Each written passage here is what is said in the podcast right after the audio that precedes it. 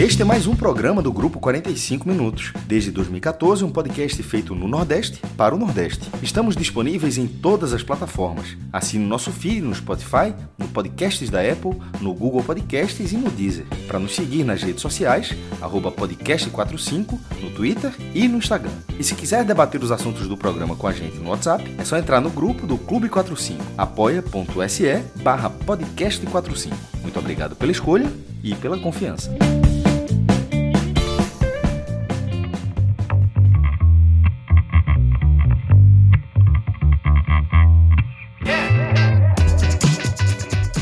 Fala galera ligada no podcast 45 minutos.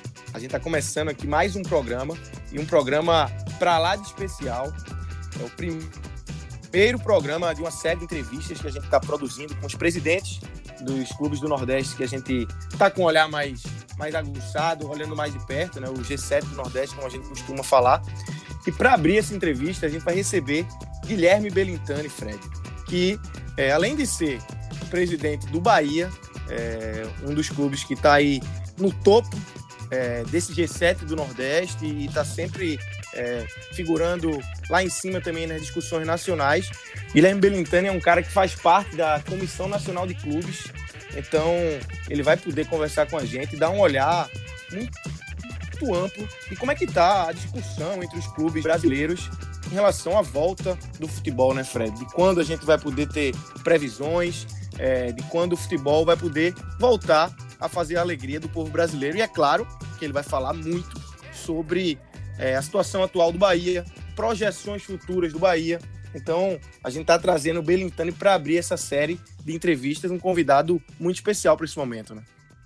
Ninguém melhor que ele, Lucas, para abrir a série, porque Belintani traz algumas características que são muito importantes para a gente direcionar os debates nesse momento das nossas vidas, né? nem nesse momento do ano, é nesse momento das nossas vidas.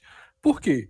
Porque Guilherme Belintani ele é um gestor mais conectado com o nosso tempo, mais conectado com a visão que nós do podcast, por exemplo, defendemos de futebol, mais conectado com as alternativas que o futebol precisa. Esse já é um ponto fundamental. O segundo é que ele tem um trabalho coeso em curso. Então, ele não vai falar aqui uma teoria. É uma teoria, mas com um respaldo prático que a gente está vendo já nos últimos anos, extremamente seguro, extremamente sólido no Bahia. O terceiro aspecto que torna Belintani o presidente ideal para abrir essa nossa série é a franqueza com que ele costuma expor os cenários.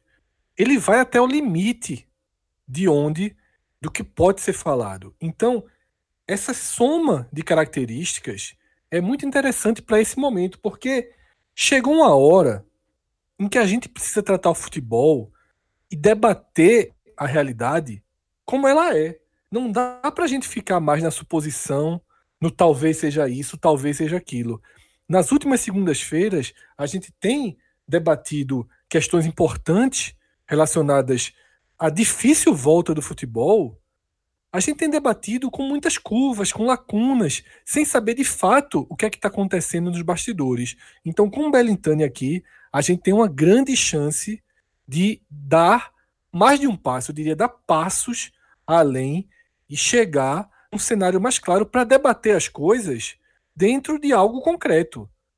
Porque a gente está sentindo, a gente sentiu a necessidade de ir além dos debates e trazer a palavra dos presidentes, porque não adianta a gente focar nas possibilidades.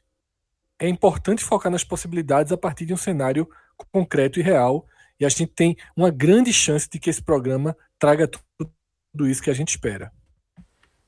E o fato dele estar tá nessa, nesse, nessa comissão aí nacional de clubes pode clarear também é, até as próximas entrevistas, né, Fred? Com, com, os próximos presidentes, os passos que esse grupo está dando. É, pode facilitar também o encaminhamento das entrevistas com o Milton Bivar, com o Marcelo Paz, por exemplo. Né? Esse é o quarto aspecto que completa, Lucas, e você trouxe muito bem. Mais do que representar o Bahia, hoje Belitânia é um dos cinco presidentes da Série A que integram a comissão dos clubes. Então, ele é o nosso representante nordestino nessa comissão. Então, é uma, uma visão extremamente necessária e, para nossa sorte, vem de um cara que costuma ser muito franco, muito verdadeiro e muito transparente dentro do limite da sua responsabilidade. Existem assuntos, por exemplo, como a Turner, que é um embrólio gigantesco, que a gente sabe que ele não pode entrar por questão contratual. Mas onde pode entrar, ele entra. E não entra com percentual, não entra com talvez, ele entra com números precisos. Vai ser muito interessante e tenho toda a expectativa de que a gente saia dessa próxima. Não sei quanto isso vai durar, se vai durar uma hora, uma hora e meia. Belintani não agendou com a gente nenhum, nenhuma previsão de fim. Então, tenho a, a expectativa de que a gente saia dessa conversa tendo uma visão muito melhor de onde estamos e para onde vamos. E a gente vai falar, obviamente, desse parceiro do podcast 45 Minutos, que é o N10 Esporte. Está com a gente desde o início de 2020, tá junto aí, atravessando esse momento que, que todo mundo está passando, esse momento difícil, mas a N10 está junto do, do podcast 45 Minutos, né, Fred? E tem é, promoção boa para o torcedor do Bahia também, né? A gente já bate muito nessa tecla que o N10 é uma empresa aqui do Recife e que é muito importante essa proximidade, é, até pela o tempo que, que a mercadoria chega. É, então, o torcedor do Bahia que for lá no N10 Esporte, der uma navegada, se não tiver ido ainda, vá lá, n10esporte.com.br, vai lá na aba do Bahia, você vai achar camisas de, da coleção 2018-2019 num precinho maravilhoso, né, Fred? Exatamente, Lucas. Essa é uma das vantagens que o N10 oferece nesse momento. A seção Outlet é uma seção voltada justamente para essas grandes oportunidades. Camisas de coleções passadas. O Bahia hoje trabalha com sua marca própria, a Esquadrão, mas em 2018, 2019 era o material Umbro, então, algumas dessas camisas que dificilmente são encontradas no mercado estão disponíveis tá, no N10 Esporte. E aí eu destaco duas: a camisa de jogo oficial feminina e a camisa de treino, a camisa laranja, laranja e bordô, que com o nosso desconto, você coloca o código podcast45, essas camisas estão saindo por 70 reais com frete grátis para todo o Brasil. Então, os torcedores do Bahia em Salvador, rápido. Em qualquer cidade, e chega rápido, em qualquer cidade do interior, em Brasília, em São Paulo, no sul do país, o frete grátis é de ponta a ponta do nosso país e é uma grande vantagem. São camisas. Eu sei que o torcedor faz questão de ter a camisa nova, faz questão de ter a camisa da marca Esquadrão, que é importantíssima, inclusive para condição financeira do clube, e é um eixo desse nosso programa, inevitavelmente, mas oportunidades existem para serem aproveitadas. Então a gente deixa aqui essas duas dicas, tá? Camisa feminina oficial 1819 por R$ reais com o código podcast 45 e a camisa de treino da mesma temporada masculina tem P, M e G. A feminina tem todos os tamanhos. Eu acabei de olhar quando a gente começou essa gravação também por 70 reais. Código podcast 45, frete grátis para todo o Brasil. Oportunidades existem e quem tiver interesse, quem tiver coleções de camisas, algo que está sendo muito valorizado hoje em dia, a dica é essa. Além de vários outros produtos né, que o N10 Esportes tem, eu comprei nessa semana, é, comprei na segunda-feira, chegou hoje de manhã. É, para você ver a velocidade que, que o produto chega. É, comprei uma, uma bola de futebol, da, daquelas bolas pequenininhas, né? Do PSG. Comprei antes do vídeo de, de Neymar, então é, é, poderia até ter comprado depois, né? Se tivesse é, visto o vídeo de Neymar com, com falando de João, de Bento, que realmente emocionou muito durante a semana, mas eu comprei antes uma bolinha do PSG para o meu filho e comprei na segunda, chegou hoje de manhã. Realmente um, uma velocidade incrível a entrega do N10 Esporte. Basicamente dois dias úteis, né, Lucas? Exatamente, exatamente. Chegou muito, muito rápido. Agora é só botar para rolar aqui para ver se, se vai ter talento ou não, né? e Fred, quando tudo isso passar, a gente já tem batido muito nessa tecla, né? O caminho vai ser um só, né? Vilagem Porto de Galinhas. É, inclusive, é, nessa semana a gente lançou é, nessa nova série de, de, de programas do Agamenon, com, com, que vão ser entrevistas, né? A primeira edição foi com Eduardo Tiburtius, do Village, e ele falou muito sobre a história do hotel, sobre como o hotel está se preparando, sobre futuro, é, como é que a gente, e eu falo a gente porque é a gente mesmo, a gente vai é, frequentar muito o Village em breve, quando tudo isso passar, e o que a gente vai encontrar nesse novo Village, esse novo normal, né, Fred? Como a gente tem batido muito nessa tecla aqui no 45 Minutos, o novo normal que vem aí. E o Eduardo Tiburtius é, falou muito sobre o Village, sobre essa parceria do podcast com, com o Village nesse H-Menon, que foi muito especial, né? Isso, Lucas. Mais do que nunca, você falou muito bem. É, e Eduardo ressaltou isso no programa. O turismo é o setor mais devastado ou um dos mais devastados pela crise gerada com a pandemia. E, e um dos que mais vai demorar, né, segundo ele. Isso. E um dos que mais terá dificuldade de voltar. Porque o novo normal, né, como a gente tem chamado os dias que virão, ele não volta do zero ao 100 automaticamente. Para o setor do turismo, muito menos. O setor do turismo engloba uma cadeia de atividades que se complementam e que são necessárias para que o turismo exista. E é muito, muito complexo unir e encaixar toda essa cadeia na situação que a gente encontrará com o vírus ainda circulando, com os problemas que continuarão. Não será num passo de mágica que tudo isso vai passar. Então, o Village, mais do que nunca, vai voltar sua, seu foco, vai buscar ter mais nordestinos, ter mais pernambucanos, mais sergipanos, mais alagoanos, mais paraibanos, mais baianos. Quem está perto tem uma grande vantagem nesse momento para poder aproveitar os nossos paraísos, para poder aproveitar o que a gente tem ao nosso lado, até porque vai ser muito difícil para a gente ir para outros lugares. Não vai ser tão simples. A malha aérea vai estar muito reduzida. As condições vão ser mais complicadas. Os hotéis não terão todos os seus, seus quartos disponíveis. Então, o Village já iniciou essa preparação, já começa a ter reformas, inclusive estruturais. Eu convido que todos que tiverem interesse no tema ouçam essa série do Agamenon, tá? começa no primeiro programa com Eduardo, que mais do que ser o gestor do Village, é um dos principais representantes da cadeia de turismo de Porto e Galinhas, e ele expôs tudo o que está sendo feito. Tá? O novo formato de café da manhã, novo formato de refeições, de check-in. É um programa interessante. A segunda edição a gente gravou com Lito Melo, né, que é um cara que tem 18 anos de experiência no segmento de restaurante por delivery, também né, mostrando o que está acontecendo nesse momento e o que nos espera.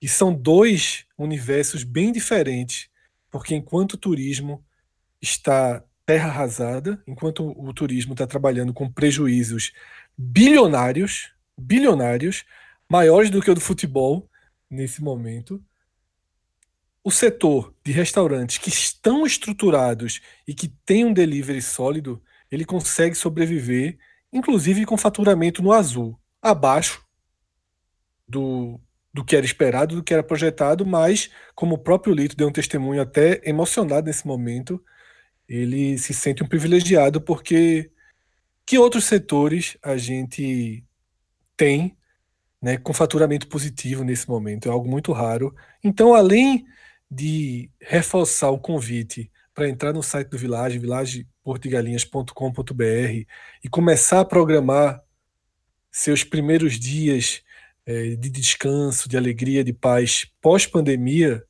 a gente também convida para acompanhar essa série que a gente está produzindo no Agamenon e que tem muito a ver com esse programa de hoje, de certa forma, também vamos debater aqui com o presidente do Bahia o novo normal do futebol, porque o futebol também é um segmento duramente atingido por tudo que a gente está vivendo.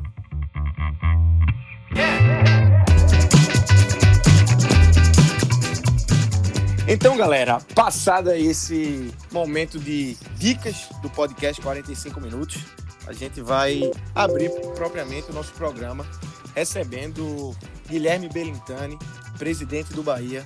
É... Presidente, primeiramente, dizer que é uma honra para o podcast 45 minutos te receber aqui no programa para falar sobre o Bahia, esse clube que está é, tá cada vez mais é, fincado no, no topo aí do futebol brasileiro, né? Um clube que cada vez mais referência, cada vez mais citado. E aí a gente queria abrir o programa, obviamente, falando sobre essa questão da, da pandemia que assola o nosso país, é, dessa quarentena, já são mais de dois meses sem futebol. É, no ano passado, o Bahia teve uma receita mensal de 14 milhões. E a gente queria saber é, enquanto essa receita caiu nesse momento aí que a gente vive sem futebol, com é, a gente vê muitos clubes falando que sócios estão deixando de pagar, patrocinadores estão não abandonando, estão suspendendo os pagamentos. Como é que está a situação do Bahia e enquanto a receita caiu nesse momento tão difícil que a gente vive? Bom, primeiro, obrigado pela oportunidade, um prazer enorme aqui mais uma vez no podcast 45, uma honra. É, eu estou sempre à disposição, né? Dias difíceis que estamos vivendo e dias difíceis que virão, não tenho a menor dúvida disso, né? Bahia teve uma receita aí de 180, 190 milhões é, em 2019, é, o que significa aí algo parecido com 15 milhões por, por mês aproximadamente, né? Lógico que isso é muito variável mês a mês, mas era uma média que a gente teve ali no ano passado. É, e a gente tinha a pretensão de, pelo menos, repetir essa receita em 2020. Para esse talvez crescer um pouco, algo em torno de 4, 5%, para chegar perto de, de, de 200 milhões, o mais perto possível de 200 milhões. É, o coronavírus chegou ali no meio de março e coloca por terra qualquer hipótese. Não é a luta agora é para ter a menor perda possível de receita e ter a maior redução possível de despesa, né? Essa, essa sobrevivência é o dever que todo clube tem que fazer nesse momento. Para você ter uma ideia, esses 14, 15 milhões que a gente tinha em média de receita por mês, é, caíram hoje, atualmente, para algo entre 2 e 3 milhões de reais. Quer dizer, a gente perde aproximadamente da nossa receita mensal, é, já que a gente congelou completamente receitas que são tradicionais do clube, como, por exemplo, receitas de TV, ou até mesmo receita de venda de atletas e receita de bilheteria. O plano de sócio, que é a única receita corrente que a gente tem nesse momento, ele vem caindo é, gradativamente, por mais que a gente tenha muitos sócios ainda conseguindo de forma muito é, heróica manter o seu plano em dia. Né? É isso que está sustentando o clube no momento, é a mensalidade do plano de sócio da gente, que é um, é um plano que se fortaleceu muito nos últimos anos. Né? É, e veja que a gente teve um primeiro trimestre já muito difícil, por opção nossa, que a gente decidiu não vender a preço do ano. A gente queria, pelo menos até a janela de agosto, um time muito consolidado e que a gente só vendesse é, é, atletas na janela, já com perspectiva de então, nós fizemos uma escolha de fazer um primeiro trimestre pior do que o primeiro trimestre de 2019. Foi uma escolha estratégica mesmo, já que tínhamos proposta na mesa por Gregory, por Gilberto. Decidimos não fazer. É, então, a gente já veio com um primeiro trimestre difícil, num ano que se tornou muito complicado por circunstâncias imprevisíveis, né? Mas eu diria que a gente tem uma capacidade de reação forte, um clube que tem cultura corporativa, tem governança, tem pessoas muito envolvidas no processo de inovação e um trabalho muito diário ali de ajuste de despesa de receita. Acho que no final das contas vamos sair cambaleando, vamos sair é, muito deficitários, mas vamos sair de pé. Esse é o nosso objetivo. Belintani, numa live recente que eu assisti, você expôs, até com um bom detalhamento, essa situação financeira, essa gravidade, né, passando por queda de, queda de receita, pelo congelamento e suspensão de parte dos direitos da TV. Você expôs que, obviamente, todo o orçamento, todo o planejado para 2020 já era, já foi para o lixo, já é preciso recalcular. e que já trabalha uma possibilidade de déficit em torno de 40 milhões. Acho que faz umas duas semanas dessa live. É por aí? Já tem uma visão mais pessimista de lá para cá? Como é que você já projeta o final das contas? Porque a perspectiva de gastos ela está mantida, né? Também muito próxima do que seria a receita. O Bahia planejava um ano para empatar, digamos assim. É, a gente, Fred, essa pergunta é muito boa. A gente sempre planeja o ano para empatar, né? Por que isso, né? Porque o clube é muito endividado, então não existe a lógica de um superávit folgado dentro do clube. Qualquer, qualquer dinheiro sobrando que a gente tem, a gente aporta na redução da dívida ou no pagamento de juros dessa dívida. Então, um clube como o Bahia ter superávit é muito raro. Em geral, nosso superávit né, de 2, 3, 4, é, que significa 2, 3% da nossa receita, ou seja, é quase nada. É, então, assim, a gente trabalhava para empatar e hoje a gente trabalha para ter o menor déficit possível. Não tenho nenhuma dúvida que o ano de 2020, você já pode cravar, que é um ano deficitário para praticamente todos os clubes brasileiros. Né? A dúvida é vai ser mais deficitário para uns e menos deficitários para outros. Mas eu não tenho dúvida que o déficit vai ser algo recorrente, talvez 40 maiores clubes aí de Série A e B, talvez em 30 ou até nos 40, né? É, é, claro. Eu hoje continuo com a previsão feita nos últimos 10, 15 dias, que é o momento da pandemia, já ali na segunda quinzena de março, né? Nós fizemos dois grandes trabalhos. O primeiro trabalho de revisão de todo o plano estratégico do clube, que é o que a gente internamente tem um documento que chama Plano de Ação, é, que ele inclusive é um documento nosso, mas ele é colocado lá no site da todo torcedor. São as 100 ações prioritárias para o ano a gente faz um planejamento estratégico muito focado, né, muito concentrado no fazer. Não é aquele planejamento estratégico mais conceitual ou genérico. Né? A gente não faz missão, visão, valores, é, é, aspirações, macro aspirações. Nosso plano é um plano de ação, é um plano bem concreto, pragmático. Então a gente seleciona as 100 ações prioritárias.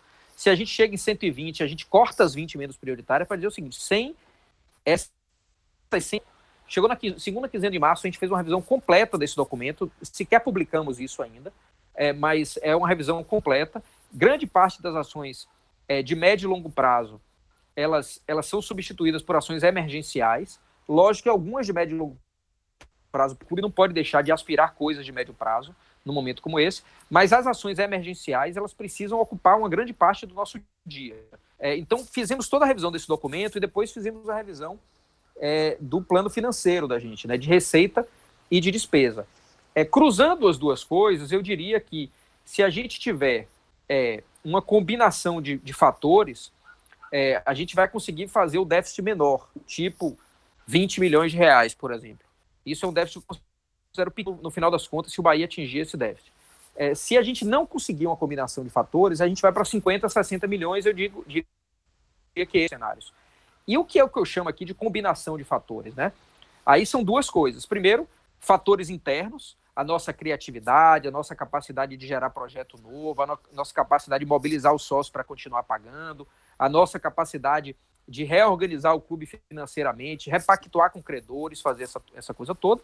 E a segunda coisa são fatores externos, é, é, é, dos quais a gente, a gente, com os quais a gente não, não consegue combinar muita coisa. Depende muito exatamente de circunstâncias que estão fora do nosso controle. Eu diria, por exemplo, movimento do mercado europeu de compra de jogador, é, posicionamento do calendário e, e, como reflexo nisso, os contratos de TV, os reflexos no contrato de TV. Né?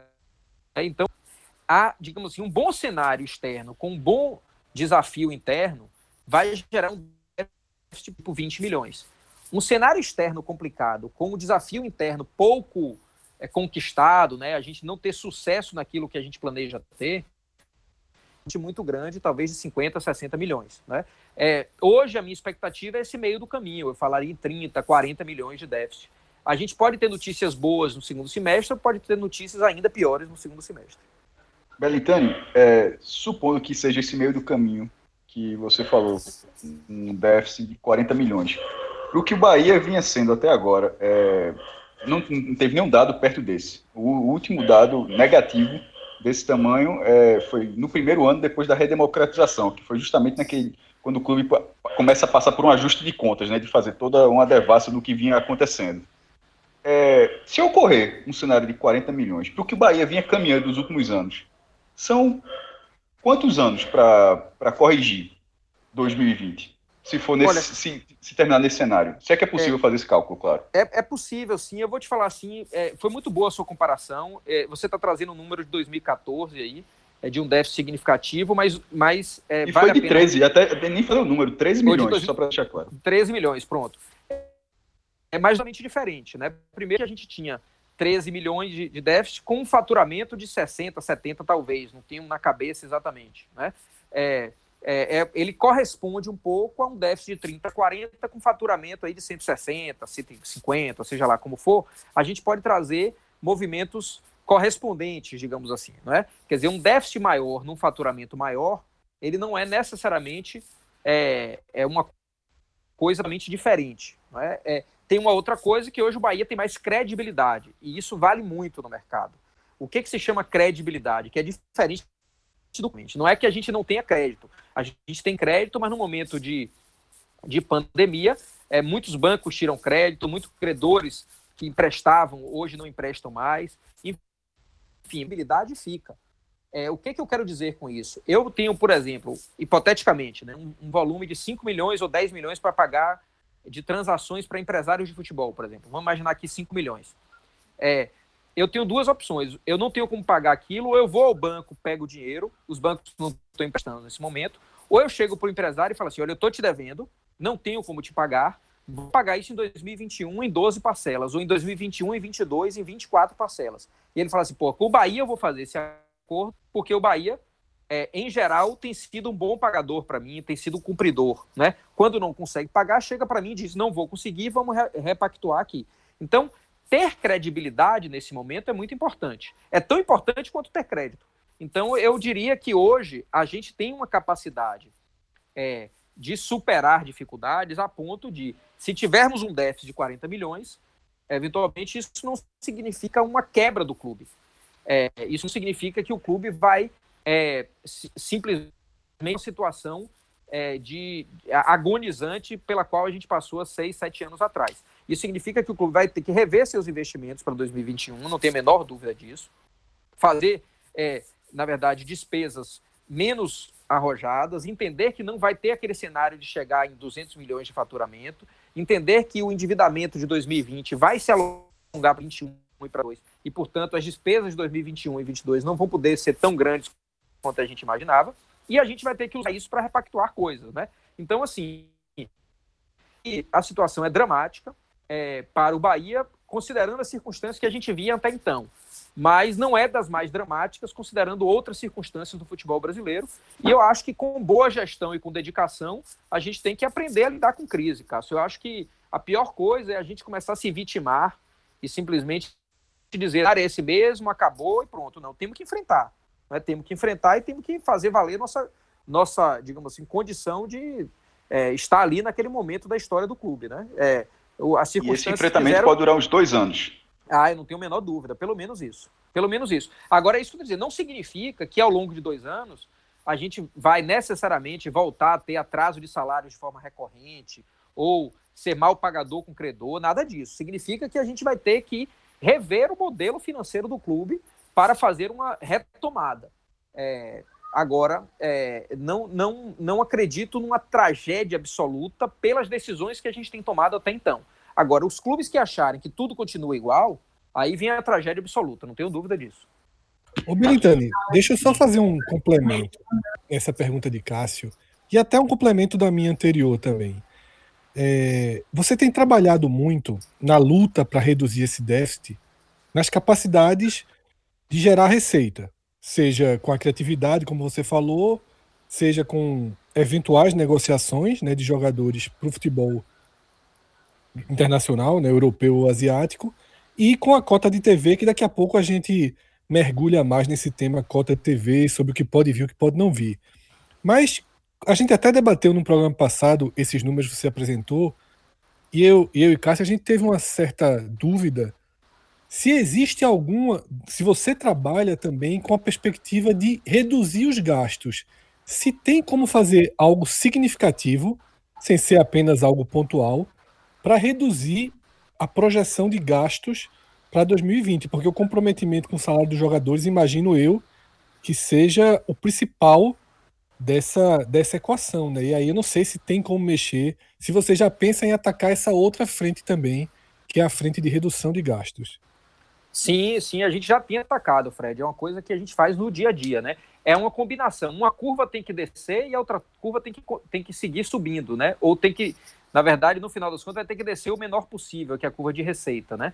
É, acontece que, se a gente olhar 180 a 180, vamos imaginar aí que fosse um, né, uma realidade, ou 190 a 190 entre receita e despesa, é, é, isso, a despesa, uma velocidade muito mais lenta a receita cai na veia, né? Na hora que a Turner notifica a gente, fala não vou pagar, a receita cai de 190 para 170, hipoteticamente, né? É, eu falo números diferentes, às vezes eu falo 180, às vezes 190, porque 190, 200 era a nossa expectativa. Mas o orçamento que a gente manda para o conselho é um orçamento de 160. Então eu falo, eu falo sempre muito, números muito variáveis aqui, porque isso vai sendo absorvido, incorporado ao longo do ano, né? Se a gente passa de fase numa competição, se a gente tem um crescimento de 10% ou de 20% do plano de sócio. Mas, assim, fazendo a comparação, vou imaginar que a gente estivesse projetando receita de 190 e despesa de 190. Na hora que vem a pandemia, numa canetada da Turner, ela, ela cai de 190 para 170 a nossa receita. É, numa queda de plano de sócio, plano de sócio da gente, bilheteria, a gente previa aí perto de, de 50 milhões de receita, 45, 50 milhões, isso cai para 20, 25 milhões. Né? Então, a gente tem um déficit de 25 no plano de sócio mais 20 da TV já dá 45. É, só aí a gente cai pra, de 190 para 145 em, dois, em duas rubricas de receita. Aí você fala assim, e a despesa? Eu vou parar aqui nessa queda de receita, vou fingir que as outras nem caíram. E a despesa, como é que faz? De plano de sócio eu não tenho praticamente. Né? É, eu não caio nada dela. Caiu 25 milhões de receita e não cai nada de despesa dela. Porque ela já estava estagnada ali. A despesa administrativa, de captação, né, de tudo. É, é, aí você fala assim, despesa de TV eu também não tenho. Como é que eu reduzo essa despesa? Então eu tenho que ir para outras despesas que, em geral, não têm a mesma elasticidade do que a receita, no, principalmente no momento de queda, que é basicamente pessoal. Né? O clube vive é 70%, 80% do custo do clube é ligado a pessoas. É contratos é, é de funcionários, inclusive jogadores, mas não apenas deles, jogadores também da divisão de base, staff, funcionários, isso tudo, e impostos. Né? Impostos também tem uma queda, ou tem uma, tem uma incidência muito grande. Né? Então, assim, imposto de renda, INSS, FGTS, isso tudo também é muito forte. E o governo não negocia num momento como esse. Né? Então, assim, a gente, lógico, baixou 25% do salário dos atletas durante o período e renegociou pagamento de imagem lá para frente.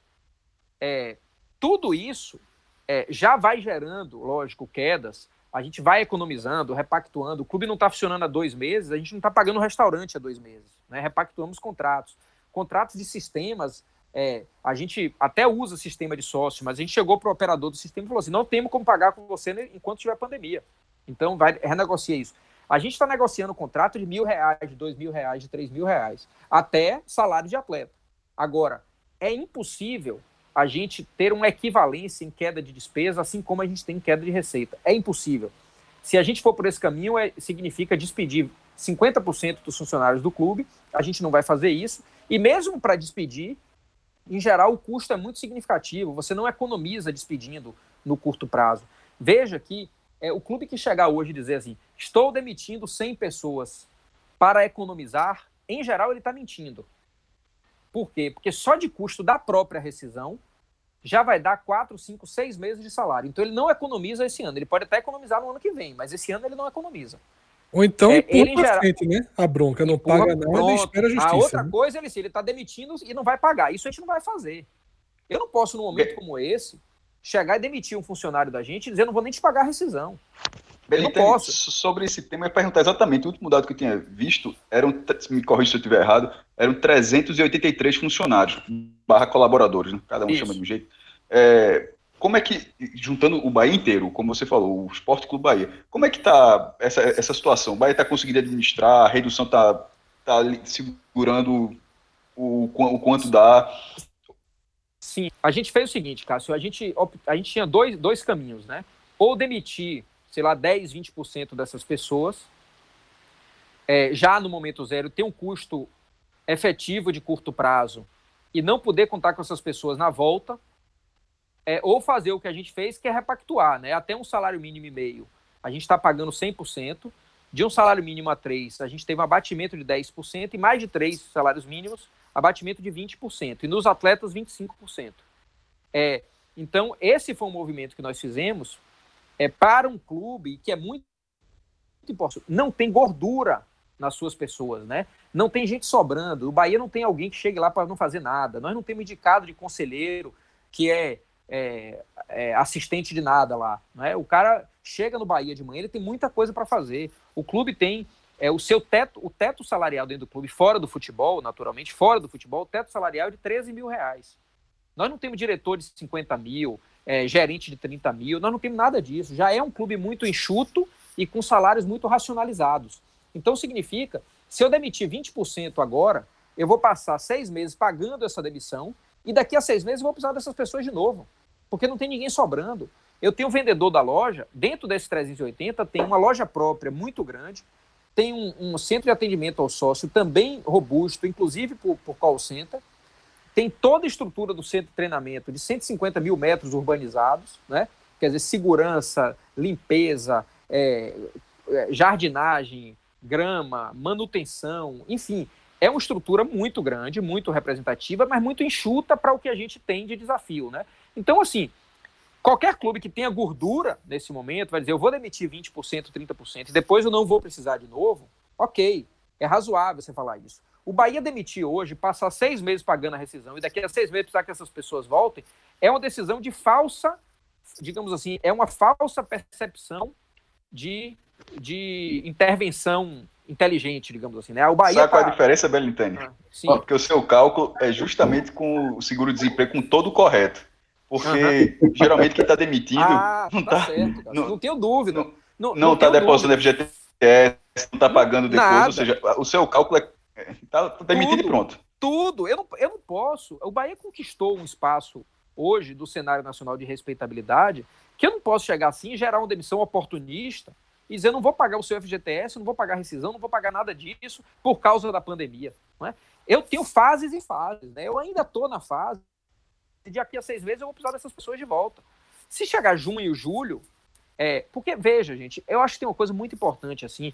Não vamos confundir o, o gestor é, enérgico com o gestor eficaz. São duas coisas muito diferentes. Às vezes, uma aparência de, de ser enérgico não tem nenhuma eficácia naquilo. Ou então ele está demitindo todo mundo e não vai pagar. Então, assim, é, a gente está indo sempre com muito equilíbrio na gestão da crise. Né? Muito equilíbrio. Treinamento, por exemplo, que é o Fazendão, o CT antigo do Bahia, que vale 25 milhões de reais no mercado, 20, 25 milhões. Se eu abrir a boca para vender por 15 hoje, todo mundo compra. Qualquer gestor mais enérgico venderia por 15. Só que eu preciso ser eficaz. Eu preciso saber o seguinte: eu vendendo por 15 agora, eu faço um caixa, faço gestão de emergência, mas eu pego o patrimônio do, do clube e jogo no lixo. Então, as decisões tomadas de forma muito emocional no auge da crise, ela nem sempre elas estão corretas. Então, a nossa, nosso caminho aqui no dia a dia é para ser eficaz, ser enérgico, mas ao mesmo tempo ter racionalidade. Não pode colocar tudo a perder de uma hora para outra para economizar 500 mil ou um milhão. Eu prefiro gerar 500 mil ou um milhão de dívida e manter esses funcionários ativos, muitas vezes com o salário reduzido no curto prazo, mas daqui a seis meses eu vou precisar deles de novo, não tenho dúvida nenhuma. Ô Guilherme, me diga uma coisa, é, já está claro que dessa política preservar os empregos é, é um raciocínio muito claro na sua cabeça. Mas, diante do cenário, uma nova redução, um novo aperto no patamar salarial de funcionários é uma possibilidade que você vislumbra? É, sim, não tenho a menor dúvida, e eles estão avisados disso. É, eles sabem que esse acordo que nós fizemos foi para o final, até o final do mês de maio. Nós vamos avaliar, por exemplo, no, de maio, no final do mês de maio, prazo de retorno do futebol, é, como é que está o comportamento da janela internacional de venda e compra de jogadores, como é que está a disputa de contrato de TV, como é que está a Globo, como é que está nossa, nossa, nossos fornecedores na aceitação dos nossos, dos nossos repactuações. Né? Por exemplo, hoje de tarde eu fiz uma repactuação de 200 mil, né? agora de tarde. Minha equipe vai tentando, vai tentando, vai tentando. Quando não consegue, eu entro no circuito. Né? Então eu falei, ó, velho, devo, não nego, pago quando puder. Então, em princípio, eu vou pagar esses 200 mil em 10 parcelas a partir de setembro. Então, eu falo assim, é, só para dar um exemplo do que nós estamos fazendo, né? Eu já pego parte desses 200 mil, empurro para 2021, né? E faço uma gestão. Se eu conseguir recuperar e antecipar isso, ótimo. Mas eu estou me autofinanciando. O Bahia se autofinancia. Por quê?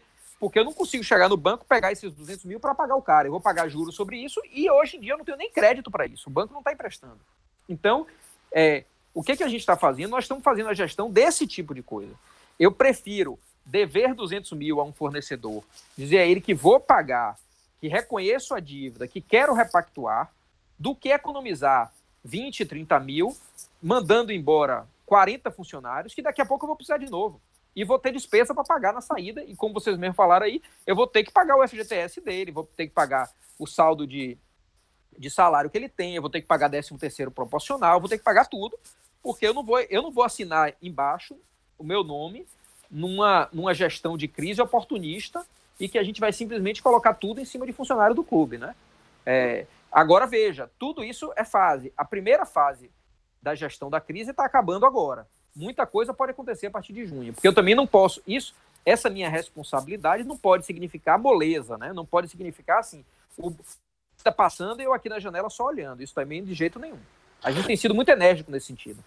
Presidente, aproveitando o embalo, é, a, administração ela é decisiva para os clubes. E a gente percebe como o futebol brasileiro, Cruzeiro é um exemplo dramático disso, mas existem outros clubes também em dificuldade. E essa pandemia ela vai é, expor ainda mais as gestões ruins e os clubes que estão desorganizados. Acreditamos que poderá se estabelecer uma nova ordem de grandeza, de representatividade em campo, capacidade de investimento dos clubes do futebol brasileiro. Onde é que você enxerga que o Bahia pode se colocar nesse retorno em que acreditamos que forças tradicionais perderão espaço e forças emergentes ocuparão mais espaço? Olha, Cássio, eu não, eu não ainda consegui, ainda não consegui enxergar de forma tão precisa que isso vá acontecer.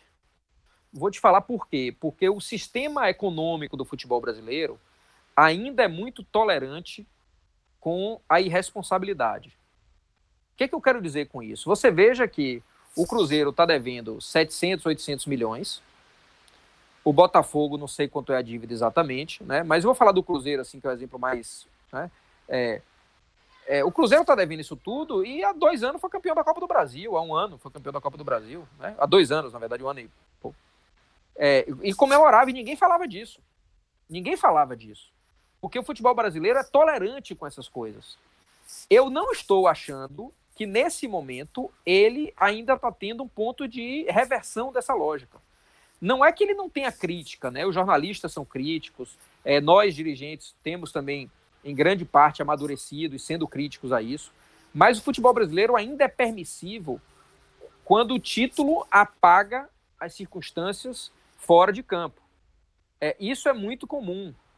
É, isso ainda vai durar muito tempo. Eu não sei até que ponto a pandemia por si só, vai ser capaz de reverter essa lógica. O que, que eu quero dizer? Daqui um ano, eu tenho dito assim, quando as pessoas falam assim, qual a sua visão sobre a pandemia? As pessoas vão mudar depois disso tudo? Eu tenho uma visão muito clara sobre isso. Muita coisa vai mudar na forma, mas no conteúdo, para mim, não vai mudar nada. As pessoas solidárias continuarão solidárias, as pessoas que não eram solidárias, não sendo solidárias, as pessoas otimistas continuarão otimistas, as pessimistas continuarão pessimistas. Agora, a forma das coisas está mudando muito formas de é, digital, digitalização dos processos, né? home, homework, é, assim, mudança de formas de, de relacionamento, ok, mas não vai mudar. Trazendo isso para o futebol, eu não sei de fato até que em um ano é, eu não vou ter, continuar sendo cobrado se eu tiver como presidente ou o presidente que tiver no Bahia vai continuar sendo cobrado porque pela torcida inclusive porque não investiu num time mais poderoso em detrimento de um ano mais racional de custo. Porque ao mesmo tempo que você provoca isso, pode ser que o Bahia decida para 2021 diminuir o valor da folha e outros clubes que já estão na lama mesmo continuem com folhas altas. Por quê? Porque essa é a lógica do futebol. Aí eu pode, pode ser que eu não alcance o décimo primeiro, ou décimo, ou nono colocado no Campeonato Brasileiro. Pode ser que eu vire décimo terceiro. Por quê? Porque eu decidi diminuir meu investimento E os irresponsáveis continuaram aumentando o investimento. Então, assim, de fato, eu ainda não cravo esse cenário de que haverá um distanciamento dos clubes em função da pandemia, necessariamente premiando os clubes mais responsáveis e mais estruturados. Belintani, é, imagino que vocês têm conversado muito, presidentes de clubes. É, qual o planejamento de vocês? O que é que vocês estão enxergando de data para que o futebol volte a, a, engatear, né? Que eu acho que vai primeiro vai ser, vai ser um processo de treinamento. Já tem alguns clubes no Brasil que já estão nesse processo, mas a maioria ainda não. É, quais são os prazos que vocês, vocês estão trabalhando para isso e também para o retorno das competições? Olha, Lucas, eu, eu, eu, eu costumo dizer muito isso na reunião dos presidentes, né? Que a gente tem que entender que esse retorno vai ser em três fases, necessariamente em três fases. Primeiro, volta aos treinos, aqui considerando volta aos treinos, o sentido mais, é, mais, mais direto, assim, volta aos treinos dentro dos, dos centros de os treinos em casa. Segunda fase, jogos sem público. Terceira fase, jogos com público. É imprevisível a gente dizer mesmo sem público, retornam mês tal, dia tal. Isso é uma mera especulação. O que está mais perto de acontecer é a gente conseguir prever o retorno dos treinos. É, e da, somente depois do retorno aos treinos, a gente conseguir prever volta aos jogos, né? Seja um mês depois, meses depois, seja três meses depois, não dá para planejar isso ainda. Em relação ao retorno a treino, eu acho que está começando a, chegar o momento da gente retornar com muitos protocolos e sempre em respeito e obediência a decisões de autoridades públicas locais. Mas porque se isso não conseguir, a gente não conseguir voltar isso de forma planejada nos próximos 15, 20, 30 dias, vamos imaginar isso, a gente começa a ter um impacto muito grande na própria saúde do atleta. É, meus atletas estão dizendo assim, não aguento mais treinar no asfalto. Né? A hipótese de lesão do, do atleta treinando no asfalto é muito grande. A hipótese de disso afetar é, a saúde de um atleta de alto rendimento é muito grande. Eu não estou falando só de afetar uma lesão de tornozelo falando que um cara que se acostumou a ter um treino muito monitorado, ele treinar por circunstância própria, ou mesmo seja monitorado à distância, isso pode ser um perigo também. Mas, assim, é, isso não significa que o futebol deva pressionar por meio da volta aos treinos, pressionar a volta aos jogos, né? É muito, é muito diferente do que eu estou falando. Eu estou falando de voltar a treinar para preservar a saúde de atleta, para ter hábitos, para ter rotina. E acho, sinceramente... Ah. Oi, pois não, pois não, Cássio.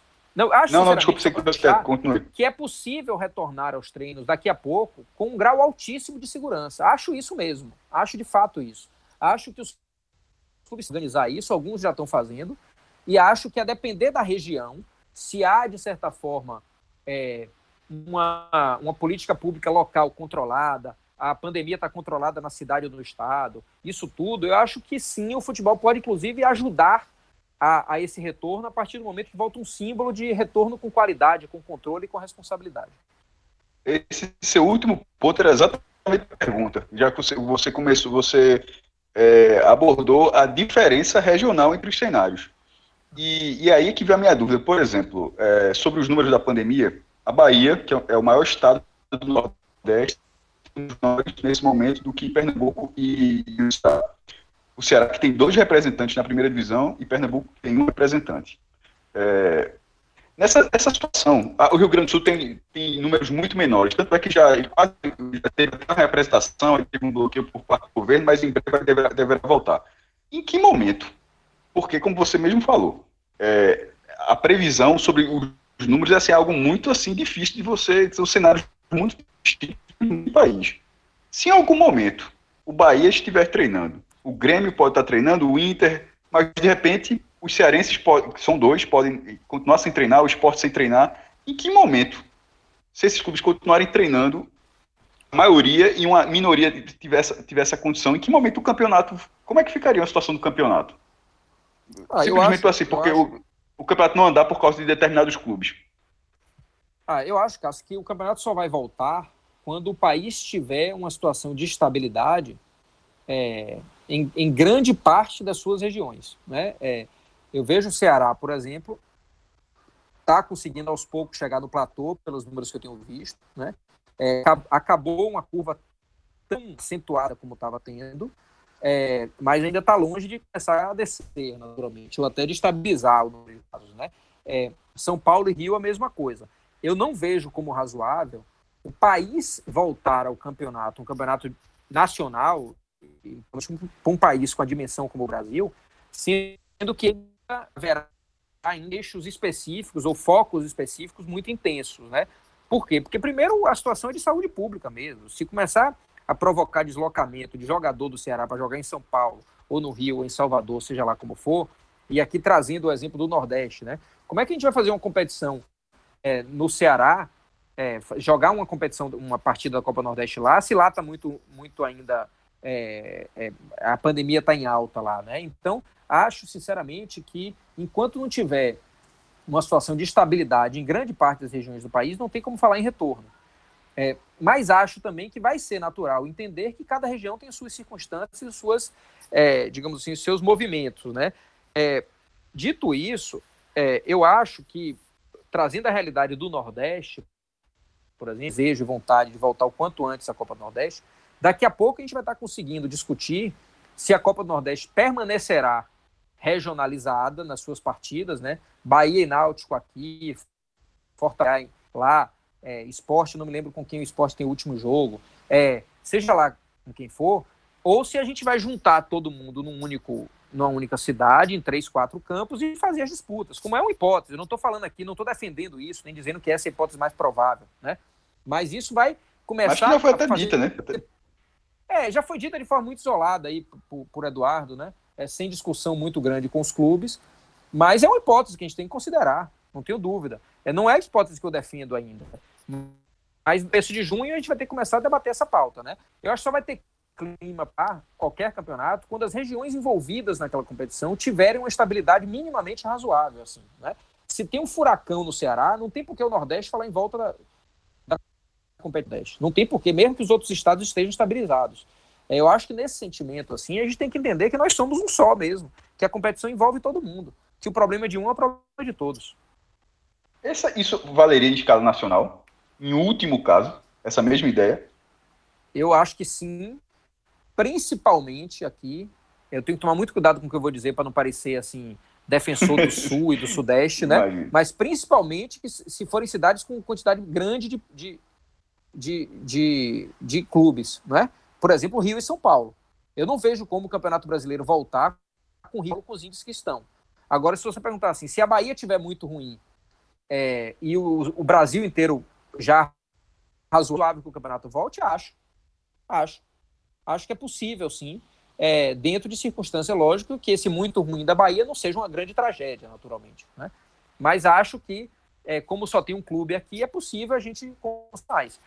Outra coisa, por exemplo, é o que eu, eu defenderei na reorganização do calendário. As primeiras partidas, elas podem ser partidas todas dentro da própria, da, da própria, das próprias regiões. Por exemplo, clubes do Rio contra São Paulo contra Clube de São Paulo. O Grenal é, no, abrindo a rodada do Campeonato Brasileiro lá, né? É possível isso. E depois Grêmio e Atlético Paranaense, né? É, o Grêmio e Curitiba, Atlético Paranaense Internacional, é, enfim, é, Bahia e Ceará e na sequência Bahia e Fortaleza, os dois jogos lá em Fortaleza. Só para dar exemplos de como é possível rever a tabela, ajustando para uma realidade é, regional, digamos assim, de retomada do calendário. Belintani, é, algo que a gente tem debatido muito também e que a gente percebe um discurso unificado de todos os presidentes de clube, da própria CBF, de garantir de toda forma a disputa do brasileiro em 38 rodadas. Eu entendo perfeitamente que existe uma, uma dependência até né, do dinheiro completo da TV ou do mais perto disso de que o campeonato aconteça dentro da sua normalidade, ainda que dentro da normalidade tenha esses pontos como que você acabou de passar, essas exceções de ajeitar a tabela, de corrigir algumas rodadas para diminuir deslocamentos, fazer um estudo novo né, sobre a tabela. Mas me passa a sensação em algum momento de que 38 rodadas esse ano, mesmo alcançando um pouquinho para o ano que vem, pode ser algo fora da realidade. Hoje, o fato de nenhum presidente admitir essa possibilidade é algo que realmente é sincero ou é muito mais um, um posicionamento para não dar brecha de eventualmente a Globo propor uma redução na cota com a mudança de fórmula. Vocês têm debatido efetivamente, ainda que como um plano C, D, E, uma outra fórmula, um campeonato em sede única. Esses outros planos já foram para a mesa ou ninguém fala disso ainda? Não, Fred, vamos lá. Sendo bem franco com você, como eu devo ser com vocês sempre, né? É muito sincero isso. É sincero por necessidade, né? É, a gente entende que é melhor preservar o Campeonato Brasileiro com 38 rodadas e abrir mão de outras competições do que é, flexibilizar o Campeonato Brasileiro. Vou dar um exemplo assim, de agosto a dezembro, né? É, então a gente tem aí agosto, setembro, outubro, novembro, dezembro, cinco meses, vezes quatro semanas e meia, a gente vai ali para 20 semanas mais ou menos, em duas datas cada uma, são 44 datas para 38 rodadas. Se o campeonato voltar na primeira semana de agosto, ele for na sequência até a última semana de dezembro, se nem entrar no que vem, ele termina. Ele termina, ele se encerra. Lógico, estou considerando que ele vai só no primeiro primeira semana de agosto, né? A gente não teria julho. É, eu estou considerando que não tem nenhuma data para nenhuma outra competição, nem estaduais, nem Copa do Nordeste, nem Copa do Brasil, nem Sul-Americana, nem Libertadores. É, mas eu também não estou considerando entrar janeiro e fevereiro, por exemplo. A gente prefere, isso é muito entre os presidentes, a gente prefere não abrir mão dessa competição de 38 rodadas, por um motivo muito simples. É o que a gente tem na mão de garantia financeira e, por outro lado, tem o simbólico de já ter conquistado uma competição, um modelo de competição que está estruturado e está estabilizado. Vamos lá. Aí o clube fala assim: eu prefiro manter Copa do Brasil e, e abrir mão de 20% do Campeonato Brasileiro. Ele vai para a Copa do Brasil, toma um pau lá na primeira rodada que ele foi. Jogo, jogo de ida, jogo de volta, perdeu, tá fora. Aí ele abriu mão de 20, 30 milhões de um, de um, de um contrato do Campeonato Brasileiro, porque teve que flexibilizar o contrato, e tomou um cacete na primeira rodada que ele foi jogado a Copa do Brasil. Olha o nível de risco que ele está correndo para um ano já muito difícil. É, ou ele abriu mão, ele não quer abrir mão de um. De, até de uma Libertadores, vamos imaginar, que é a mesma coisa. É a mesma coisa. Então, assim, Libertadores tem um grande desafio que não, não basta só querer jogar, lidar com as fronteiras dos países. Então, assim, eu diria que hoje a hipótese mais concreta é de mantermos o Campeonato Brasileiro a qualquer custo, e isso é sincero, é orgânico, vem de dentro do, assim, do, das reuniões de forma muito clara, e abrir mão de outras competições, se for preciso, do que flexibilizar o modelo do Campeonato Brasileiro. Mas já se debateu, tem um plano D sendo discutido? não, não, para alterar a fórmula do campeonato, não. O plano é apenas essa mesma fórmula no tempo. Se começar em julho, termina em dezembro. Se começar em agosto, termina em janeiro. É, setembro, termina em fevereiro. E assim sucessivamente. E uma reorganização de tabela, tabela geografia. Aí, aí, sim, por exemplo, é, é razoável. Que, porque o Campeonato Brasileiro tem um modelo hoje de competição. Assim, no primeiro turno, o Bahia joga com Fortaleza em Fortaleza. No segundo turno, e joga com o Ceará. É, então, primeiro turno, Bahia e Fortaleza em Fortaleza. E Bahia e Ceará em Salvador. Essa é uma lógica muito boa do campeonato. O Bahia visita o Ceará na primeiro turno e é visitado é, pelo Ceará no segundo turno, né, em cada um dos times. Né? Então, não tem essa história de Bahia jogar com Fortaleza e Ceará no primeiro turno, em Fortaleza, e com Fortaleza e Ceará no, no segundo turno em Salvador. Mas isso é um preciosismo, isso aí é uma riqueza da competição, é um equilíbrio, digamos assim, é, né, para fazer com que a gente tenha mais mobilidade na, na tabela. É muito legal isso, mas isso não é indispensável. Eu posso fazer o jogo Bahia Fortaleza e Bahia Ceará no domingo. Tem problemas em Fortaleza. Então, assim, é, isso, você imagine que o Palmeiras vai atravessar o, o, o, o Sudeste, vai até o Sul para jogar com o Inter, vai voltar para São Paulo para depois de 45 dias voltar lá, não faz sentido. Joga logo com os dois, né? Eu estou dando só elementos que são discutidos no dia a dia para dar uma mobilidade no calendário, mas sempre mantendo 38 rodadas. Belitani, ainda complementando. Você obviamente está. Assim. Cássio, só um segundo para ainda complementar esse tema. A gente, esse, essa lógica, essa possibilidade relacionada à Série A é muito mais fácil da gente. Era exatamente a pergunta, Fred. Pode, pode seguir. É, é muito mais fácil da gente São capitais, ou quando não são capitais, são grandes cidades, você faz voos, você não tem, por exemplo, a Série B, eu arrisco dizer que toda rodada, metade dos times passam por Brasília ou por São Paulo. Né? São obrigados a fazer dois voos. A Série A você tem menos voos, você tem quase nenhum deslocamento de ônibus, tem uma cota de TV milionária, que os clubes dependem dela e que faz o motor do futebol brasileiro girar. Eu acho completamente é, aceitável e factível que, com todo esse esforço, até pela estrutura dos clubes envolvidos, né, de poder alugar dois ônibus se preciso for, de ter todos os cuidados, de ampla testagem se preciso for. Mesmo os clubes em crise têm essa competência, tem esse lastro, tem, tem recursos para isso, a CBF, a Globo, enfim, tem uma proteção grande.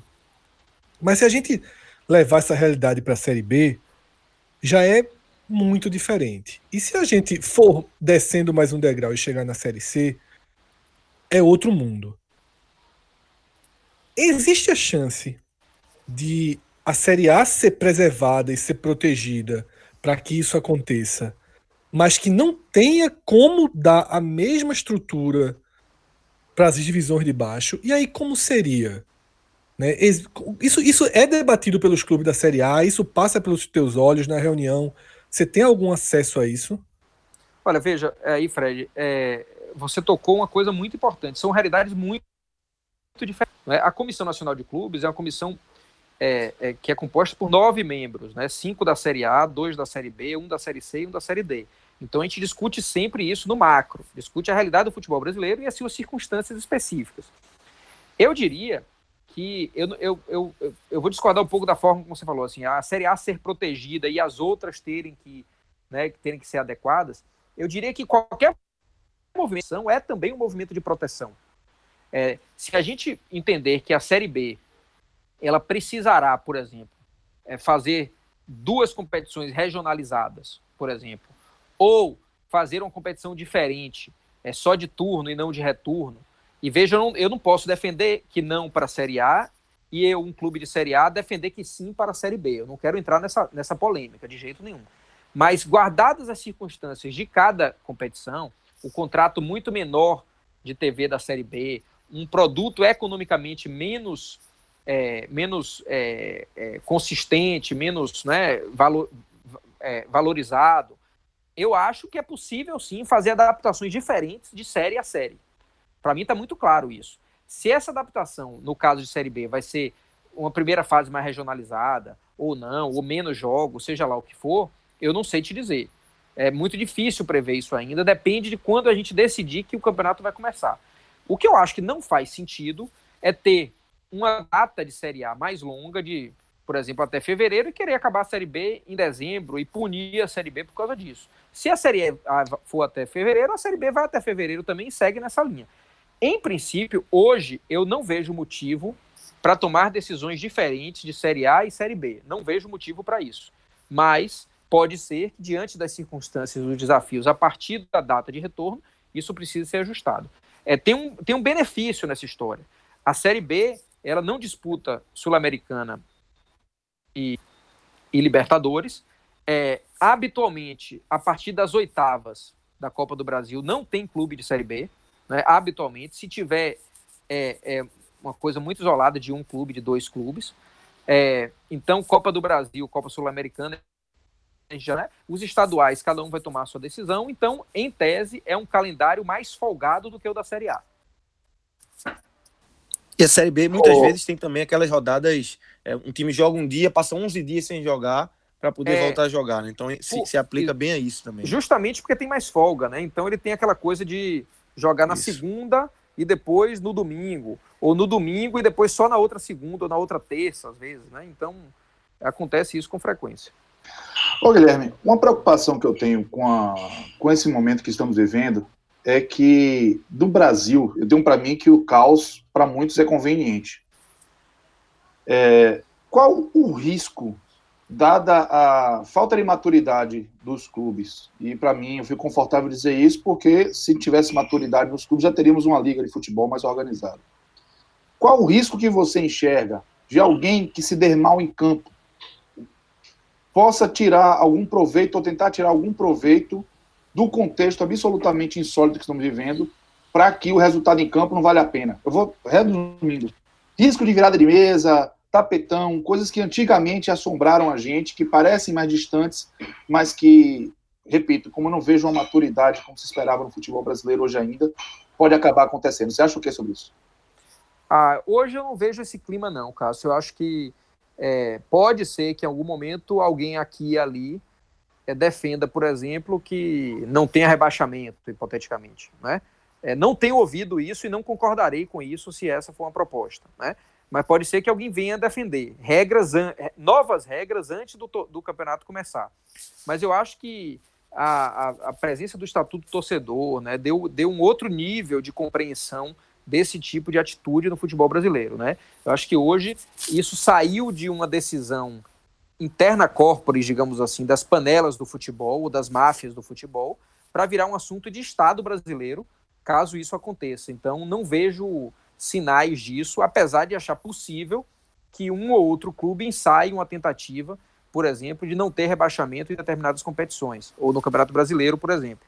É, mas acho muito difícil ter uma virada de mesa com o campeonato já acontecendo ou finalizado.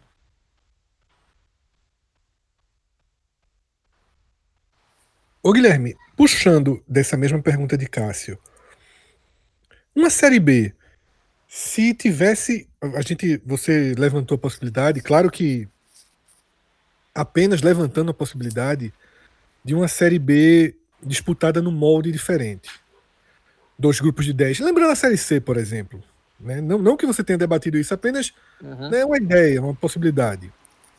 Isso não abriria um argumento para que um clube da Série B tentasse na justiça dizer que foi um campeonato no modelo diferente, que não deveria ter rebaixamento? Eu acho que essa pergunta que Cássio é, fez, dependendo da mudança estrutural, ela pode acabar sendo um, um um impeditivo para essa mudança. Não é nem que vai ter o clube tentando virar a mesa. É que esse formato pode ser recusado temendo essas ações. A gente debateu muito isso no podcast, que poderia ter uma, uma chuva de liminar. Sim. Né? Impedimento a competição passar. Eu concordo que há hoje, um, do ponto de vista de norma, norma jurídica é, do sistema brasileiro, uma ameaça a isso, principalmente que o Estatuto do Torcedor não permite. Mas no projeto de lei do deputado Arthur Maia, que está em tramitação no Congresso, há uma emenda sugerida que se permita as alterações de competições é, apenas no ano de 2020, é, é, suspendendo provisoriamente a parte do Estatuto do Torcedor que impede dança é, sem antecedência. Né? Então, significa que, caso esse projeto seja aprovado e essa emenda seja absorvida, haverá uma autorização legislativa para que mudanças de, de, é, de competições possam acontecer. Ressaltando aqui claramente que eu não estou aqui querendo propor nada para a Série B, né? nem ter legitimidade, eu acho que isso é uma coisa que deve passar necessariamente pela discussão de cada clube. Eu tô, só fiz de forma ilustrativa a, a discussão disso. Né? Eu fiz questão até de ressaltar isso, né? Que não isso, uma, eu sei disso, uma... eu sei, eu vi, eu vi. Eu só estou é, ressaltando para também estar tá das minhas palavras, porque qualquer é, coisa vira polêmica hoje em dia. Né? Lógico, é porque é. é. uma entrevista, mas também é uma conversa, né? A gente tá. Claro, tá certíssimo, certíssimo. Ando, tá no podcast é, passado. Exatamente. Gente, isso. No podcast passado, Belitane, a gente chegou, inclusive, a esboçar alternativas, saídas em competições como João Avelange, mas a gente esbarrou muito de que sempre teria o entrave das questões de justiça, porque no Brasil o histórico é muito ruim. É, eu acho que esse, essa, essa, essa emenda no projeto de lei do deputado Arthur Maia, no projeto de lei 2125, se aprovada, ela resolve isso. Ela dá estabilidade de Porque senão não é nem um clube querer virar mesa. Às vezes um torcedor não é porque o é do torcedor, não é nem do clube, né? Isso. Normalmente, é, é claro que o clube normalmente orienta o torcedor, mas fica aberto a qualquer a qualquer Sim. possibilidade. Porque até um, um, um, o histórico da gente de torneios emergenciais é o pior possível no Brasil. Todos os torneios emergenciais deram brechas para ações judiciais no ano seguinte. Exatamente. Então, e, por, e por isso, Fred, a minha insistência aqui de que o que nós conquistamos oito rodadas, jogos de ida e volta, todo mundo contra todo mundo, isso daí é algo muito precioso do futebol brasileiro. É, a gente tem que ter alta a mesma resistência que eu falei aqui no começo, no caso do Bahia, é, que significa assim, não dá para a gente achar que numa situação de crise, tino todo mundo e fazendo loucura, é, porque a crise passa e o que fica na história é com que força você enfrentou essa que serenidade você enfrentou essa crise, de que forma equilibrada você enfrentou essa crise, como você foi criativo antes de ser radical, isso tudo no âmbito interno aqui, para citar o caso do Bahia, também no, no, no, que se refere às competições, a gente deve provocar estabilidade ao máximo possível, lógico, dentro da razoabilidade, da, da, da, possibilidade de uma estabilidade. Mas eu não posso, no primeiro momento, dizer assim: acaba o Campeonato Brasileiro de pontos corridos, gera um mata-mata, faz isso com a Copa do Brasil. Faz... Vamos com calma, vamos ver ainda que dia a gente volta, quando volta. A gente tem o direito ativo, todos nós, né? Clubes, todos nós aqui nessa conversa também, tudo, mas a gente tem o dever de prezar pela estabilidade de conquistas que a gente. Né? Como sairemos dessa crise? Temos que sair fortalecidos sob vista de capacidade de luta e o mais enfraque... o, menos enfraquecido possível no sentido de perdas históricas. Belitani, vamos passar um pouquinho por outras competições que estão com um nó talvez até mais apertado que o do brasileiro. Afinal, o brasileiro é claramente a prioridade. O Bahia está na Sul-Americana, pausada num momento muito complicado, porque precisa da volta dos clubes da Libertadores. E a Copa do Nordeste pausada também num momento muito complicado por conta dessa última rodada que não foi disputada. É... Tem tido conversas também com Sul-Americana, também com o pessoal da Liga do Nordeste. Essas duas competições que estão com um nó para continuidade bem bem difícil de desatar. Como é que tem sido as conversas? Sem é contar que o da Sul-Americana, Fred, ele tem até a barreira internacional. Pô. Pronto, é isso aí, Cássio. Veja, é, Copa do Nordeste, eu acho uma solução mais fácil. Primeiro, porque ela é uma gestão tranquila, né? há unidade razoável entre os clubes, é, clube, os clubes têm um equilíbrio, alguma estrutura, não são aqueles clubes que estão se desfazendo de jogador de uma hora para outra. É, os clubes têm uma proximidade mal. É, então eu vejo assim que a, e, e, não faltam tantas partidas, né? A gente precisa aí de salvo engano, cinco datas para acabar a Copa Nordeste. Né? A última rodada da fase de grupos, quarta de final, Isso. semifinal e duas de final. Então são cinco datas. É algo bem conciliável, assim. Né? E é uma competição que ela muito provavelmente ela tem chance alta assim, de ser encerrada no modelo normal, certo? É, já que Sul-Americana vai depender muito do cenário internacional, de como os outros países veem o Brasil né, já que o Brasil é recordista na, na, na América do Sul em, em casos, em, em, na pandemia, e é, os países tendem a ter uma resistência de presença de jogadores brasileiros é, na, nos seus, nas suas regiões antes de que a situação esteja controlada por aqui. Né? É, eu acho que a Sul-Americana, se fosse em situação normal, ela tenderia a ser cancelada como ela é uma competição agregada à Libertadores, quer dizer, você falou, por exemplo, que a Sul-Americana depende de clubes que saiam da Libertadores, é, ela também ela vai na carona das datas da Libertadores, né? Então, assim, se tiver data para Libertadores e se tiver logística autorizada para Libertadores, vai ter também para a Sul-Americana. Então, eu diria que seria muito fácil a Sul-Americana, sob o vista econômico, menos atraente, menos custosa, menos premia menos, menos visível sob o vista de TV, mas como ela tá pega carona da ela pega carona da Libertadores, eu acho que ela só vai acabar se a Libertadores acabar. O que e eu ela, acho que todo, todo forma, esforço vai ser E, de certa forma, não pode ser agora, né? Então, quando ela puder ser reiniciada, que é justamente quando acabar a fase de grupo da Libertadores, já vai ter um cenário minimamente mais equilibrado, pelo menos é o que todo mundo não, mas imagina. Ela, né? ela ainda tem rodadas antes, é, Fred, assim, por exemplo, é, o, a próxima fase, a que o Bahia passou agora, a próxima fase que o Bahia enfrentaria, ainda não é com clubes advindos da Libertadores. Salvo engano, eu estou falando aqui, mas eu, eu, tenho quase certeza disso. Eu, acho, que, eu acho que a segunda fase é just, ela demoraria justamente porque ela espera Isso. o fim da Libertadores. Ah, é, espera então tá bom. O fim da primeira fase. Está certo. Por isso que ela só seria em maio. É, tá certo nesse aspecto. Então, o que aconteceu é, é, é, a gente falou, a gente falou, todo mundo. Ainda tem time jogando. E o que acontece também é que o Bahia, pela classificação dos dois jogos contra o Nacional, não vai pegar quem vem da Libertadores, né? Vai pegar quem vai sair da Sul-Americana ainda, porque são dois caminhos, né? Dois potes. Claro, isso. isso. Mas, a classific... Mas espera... as marcações é, tem que esperar uma só, né? Não, não tem como ser. Guilherme, falando um pouco é, nessa questão do calendário, de toda essa dúvida, é, você, não sei, você ou os clubes, mas é, primeiramente você, para terminar 2020, porque o Fred trouxe aqui que foi alguns debates que a gente já teve no podcast, esse também foi um deles, sobre até quando, qual seria o limite em 2021 para encerrar a temporada de 2020.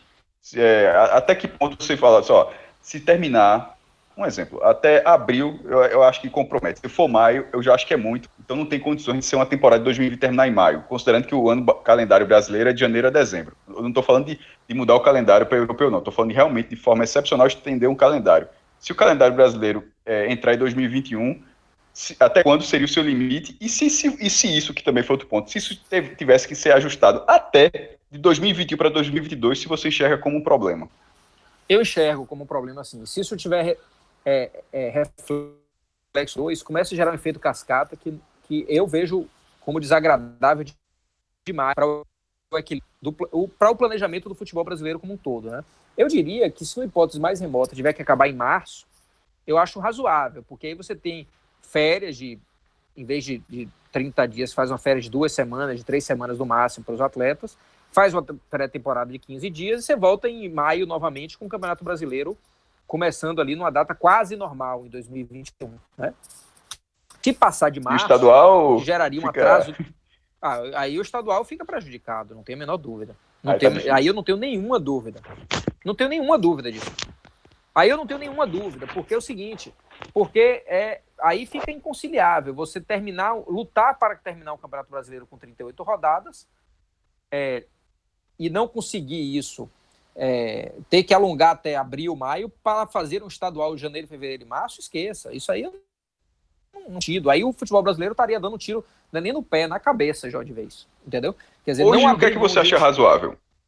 Eu acho razoável hoje, no caso, no caso mais extremo. Sim, diga, diga. Seria março. Não, é, é. é, tipo, hoje, pelo que você enxerga, tipo, já acha que vai, vai ter que entrar em 2021. Você já dá isso como certo ou ainda não? Acha que ainda eu, eu acho que sim. Seria... Eu, eu, eu acho que já, já dá para cravar que dificilmente a gente acaba no ano, salvo se a gente abrir mão de praticamente todas as competições, exceto o Campeonato Brasileiro. Né? Contas que eu fiz aqui, eu estava falando, se voltar no começo de agosto o Campeonato Brasileiro, é, a gente conseguiria, por exemplo, eventualmente em julho, fazer um intensivão de finalização da Copa do Nordeste? Daria, talvez, né?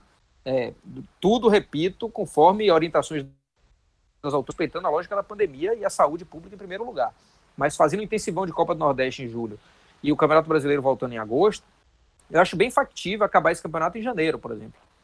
É, é bem factível isso. Indo, por exemplo, hipoteticamente, só uma das competições, ou Copa do Brasil, ou Libertadores e, e Sul é, As duas eu já acho difícil, as três, né, digamos assim. Eu acho bem difícil aí já. É, ou alongar para março, fevereiro, março, mantendo todas as competições. Ô, Belintani, mas qual o tamanho dessa briga que os clubes vão ter que ter com as federações nessa quebra de braço aí em relação aos estaduais? Tem, porque tem os estaduais é, que estão em curso, né, de 2020 e os impactos também nas temporadas futuras de 2021, quem, quem sabe até 2022 também. E é, a gente sabe que as federações é, colocam debaixo do braço, do braço dos estaduais e vão até o final, né? Como é que você está visualizando essa briga é, dos clubes com as federações é, visto que a tendência é que a maioria dos clubes até abra mão do estadual. Ô Lucas, eu eu vou fazer uma provocação aqui na live que eu fiz, mas muito pontualmente, né? Eu vou fazer uma provocação para mim bem clara, assim, e eu tenho muita convicção do que eu vou falar, assim. Eu acho muito errado a gente dizer que os estaduais acontecem porque as federações querem e fazem o lobby com a CBF. A situação é pior do que isso. Os clubes não querem abrir mão dos estaduais. E aí eles ficam estimulando esse discurso de que é por causa das federações, é por causa da CBF. Não tem nada disso. Não tem, infelizmente, os clubes não têm coragem de acabar os estaduais. Eles são covardes nesse aspecto.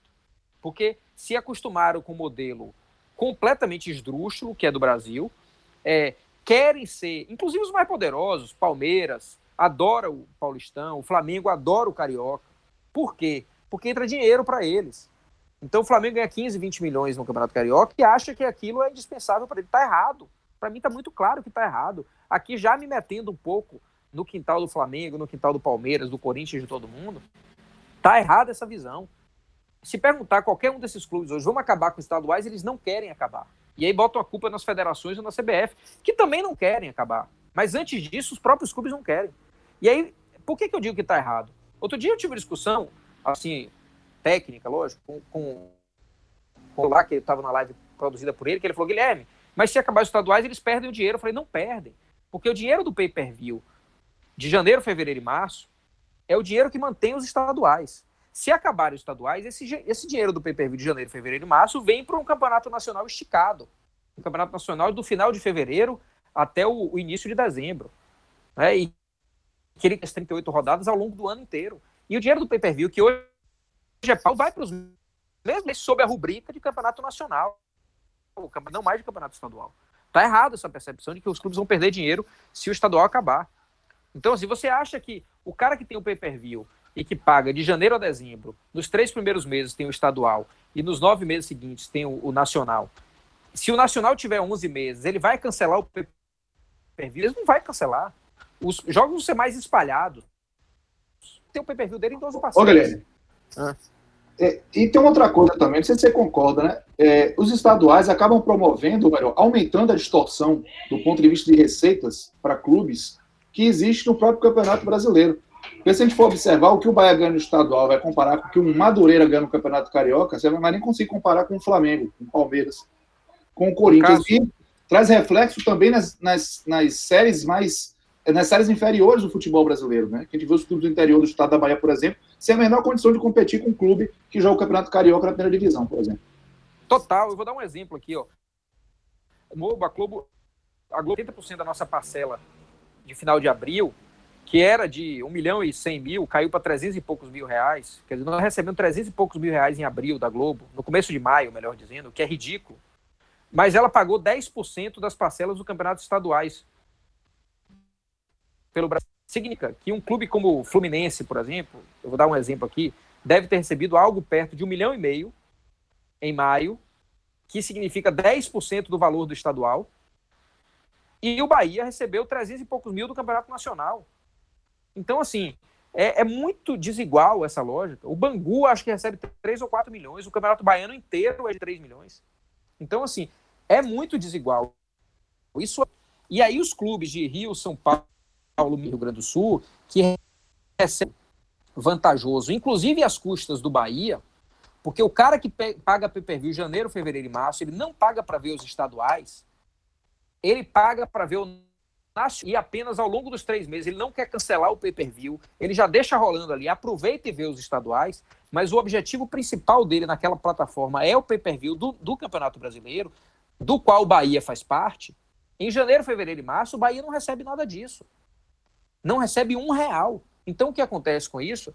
A gente tem uma desigualdade profunda e que eu não quero também, deve parecer que todos esses estaduais, o alongamento nacional, para acabar com essa desigualdade. É porque eu acredito nisso como produto. Você veja, eu digo sempre assim, você vai chegar lá fora, na Europa, e vai dizer, o Campeonato Brasileiro começa no final de abril, ou talvez no começo de, do ano, vai até o começo de dezembro. E no, no primeiro trimestre nós temos um campeonato regional. E aí diz que o Bahia é campeão baiano, ele fala, baiano? Como assim? O que, que é o baiano? Aí você vai dizer, o, ba o Barcelona, é como se o Barcelona jogasse o campeonato da Catalunha por três meses antes de jogar a Liga Espanhola. É uma, é uma coisa absurda. Como é que você quer ser um clube universal, global, desse jeito? Não vai ser nunca. Não vai ser nunca. Então fica lá querendo ser é, clube nacional ou clube mundial, mas não vai ser. Não vai, vai ser dentro de clube mundial. Tem espírito de clube provinciano. Guilherme, você encontra eco para essa sua defesa, pelo menos no Nordeste, que outros três clubes que jogam a Série A também sofrem essa, essa, esse desequilíbrio até maior no caso dos cearenses, né? Que ele já tem uma cota menor do que recebe em Esporte Bahia. Do brasileiro tem uma cota menor do que recebe em Esporte Bahia pelos estaduais. Você encontra eco, você encontra é, é, é respaldo para que se faça uma voz? Ou ainda é algo muito isolado, você ainda se sente muito isolado com essa visão mais menos da boca para fora, né? Porque como você falou, é, estrategicamente colocar na, na, conta das federações sempre foi muito conveniente uhum. para os clubes. Você encontra uma adesão mais efetiva? Aqui no Nordeste, a gente nunca conseguiu discutir isso mesmo, porque não vai adiantar muito. A última discussão que eu tive sobre isso foi numa reunião da Globo, com todos os, com todos os presidentes presentes, né? E eu fiz essa provocação aos clubes do Sul e Sudeste, né? Eu falei o seguinte, ó, e perguntei ao representante da Globo que estava na reunião: se o Campeonato Nacional for de, de janeiro a dezembro, hipoteticamente, a Globo mantém no mínimo o dinheiro que os clubes atualmente recebem dos estaduais? E a resposta deles foi sim. Mantive, manteremos, provocando isso. Só que os clubes não têm coragem de partir para isso. E eu estou falando nacionalmente. Eu tenho certeza, eu nunca, eu não estou aqui falando por Robson lá, presidente do Ceará, ou por Marcelo, presidente do Fortaleza, ou por, por, pelo esporte, que chegou de volta agora na Série A e está mais recente nessas discussões. É, a gente, eu tenho certeza que, sob por vista local, regional, isso seria muito interessante. Agora, a gente teria também que de uma coisa que a gente gosta muito, que é a Copa do Nordeste.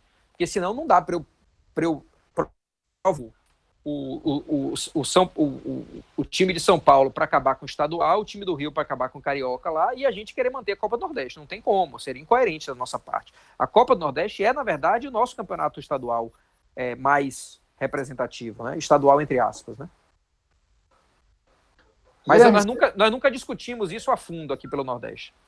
Mas sendo a Copa do Nordeste mais representativa, se ela tivesse um valor de mercado maior do que o atual, porque é, é uma coisa que se luta há alguns anos, você manteria essa visão? Sim, sim manteria. É... É, manteria, sabe por quê? Vou te falar por quê. Porque eu acho que a gente tem que ter uma lógica primeiro, que preserve a menor quantidade possível de jogos no calendário nacional. O Bahia é um dos clubes que mais jogou no mundo no ano passado. No mundo. Por quê? Porque o Bahia participou de cinco competições. Então, assim, eu não posso ser, com a estrutura que eu tenho, um dos clubes que mais joga futebol no mundo em um ano. Então, essa é a primeira coisa.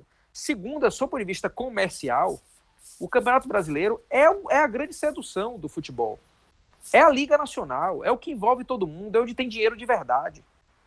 A Copa do Nordeste ficar por 10 a sua a sua o seu o seu volume econômico, ela não vai chegar, ela vai igualar o, o, o Campeonato Paulista aproximadamente, se multiplicar por 10. Então assim, é dar murro em ponta de faca.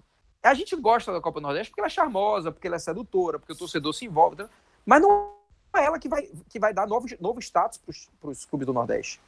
Nós não estamos é, onde estamos por causa da Copa do Nordeste. O Fortaleza, o Ceará, o Bahia não chegaram onde chegaram por conta de. É, é zero a alavancagem da Copa do Nordeste econômico.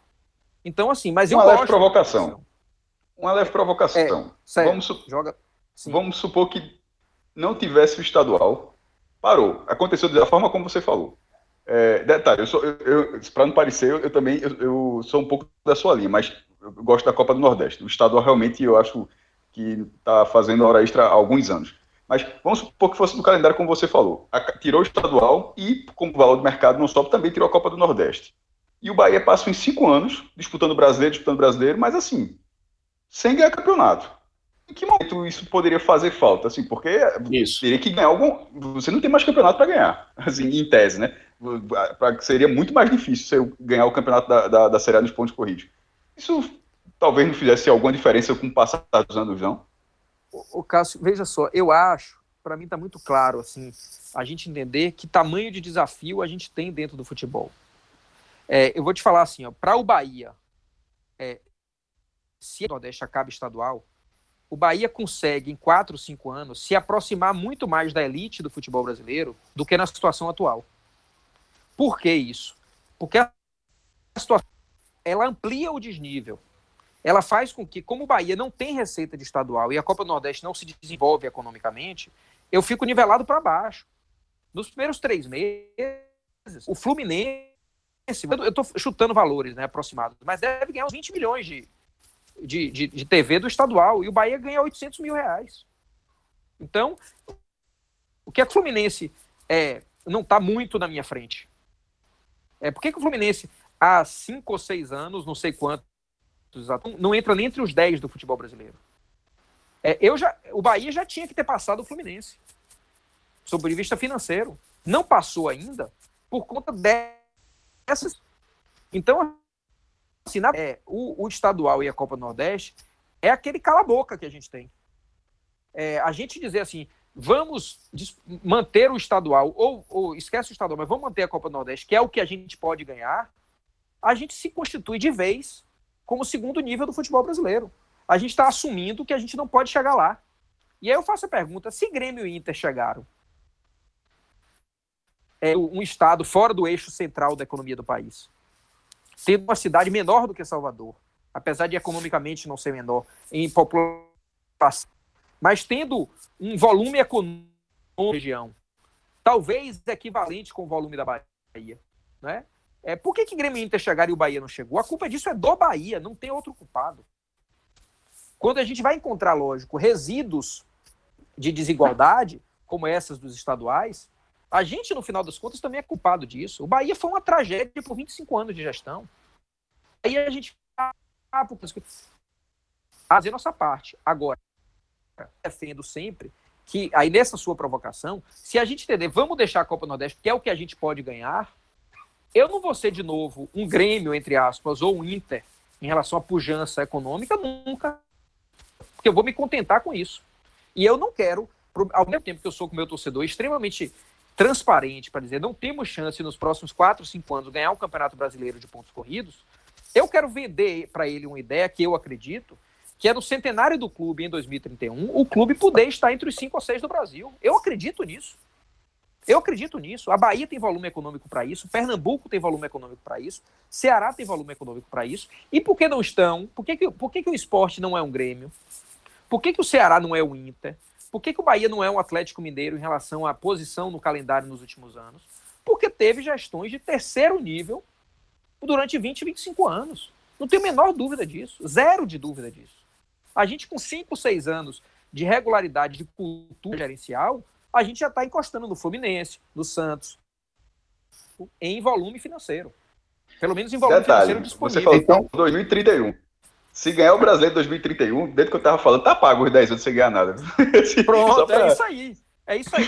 Mas que eu falo só o seguinte, Cássio. O, o, o, ganhar alguma coisa, eu, eu, eu sinceramente prefiro não ganhar títulos da Copa do Nordeste e estar tá sempre ali beliscando Libertadores, participando de Libertadores, do que estar tá disputando o título da Copa do Nordeste, que no final nós vamos levantar um caneco, nós vamos fazer o pão e circo, é um campeonato importante. Eu não quero menosprezar a Copa do Nordeste de jeito nenhum, gente. É assim, eu tenho o maior respeito pela competição. Mas não é ela que vai mudar o patamar do nosso clube. Não é ela. E, e o meu torcedor, ele vai, ele não vai se conscientizar bem assim. Se eu disser a ele, você torce para um time, jamais vai ser de alto nível de competitividade no Brasil. Vamos ser sempre medianos ou para baixo. Não vou fazer isso. Eu abandonaria um sonho que eu tenho de tornar o Bahia um dia um, um clube top do futebol brasileiro que ganhe um título que não seja fruto de, de eventos, fruto de consistência, de regularidade, né? de pujança econômica, de um monte de coisa.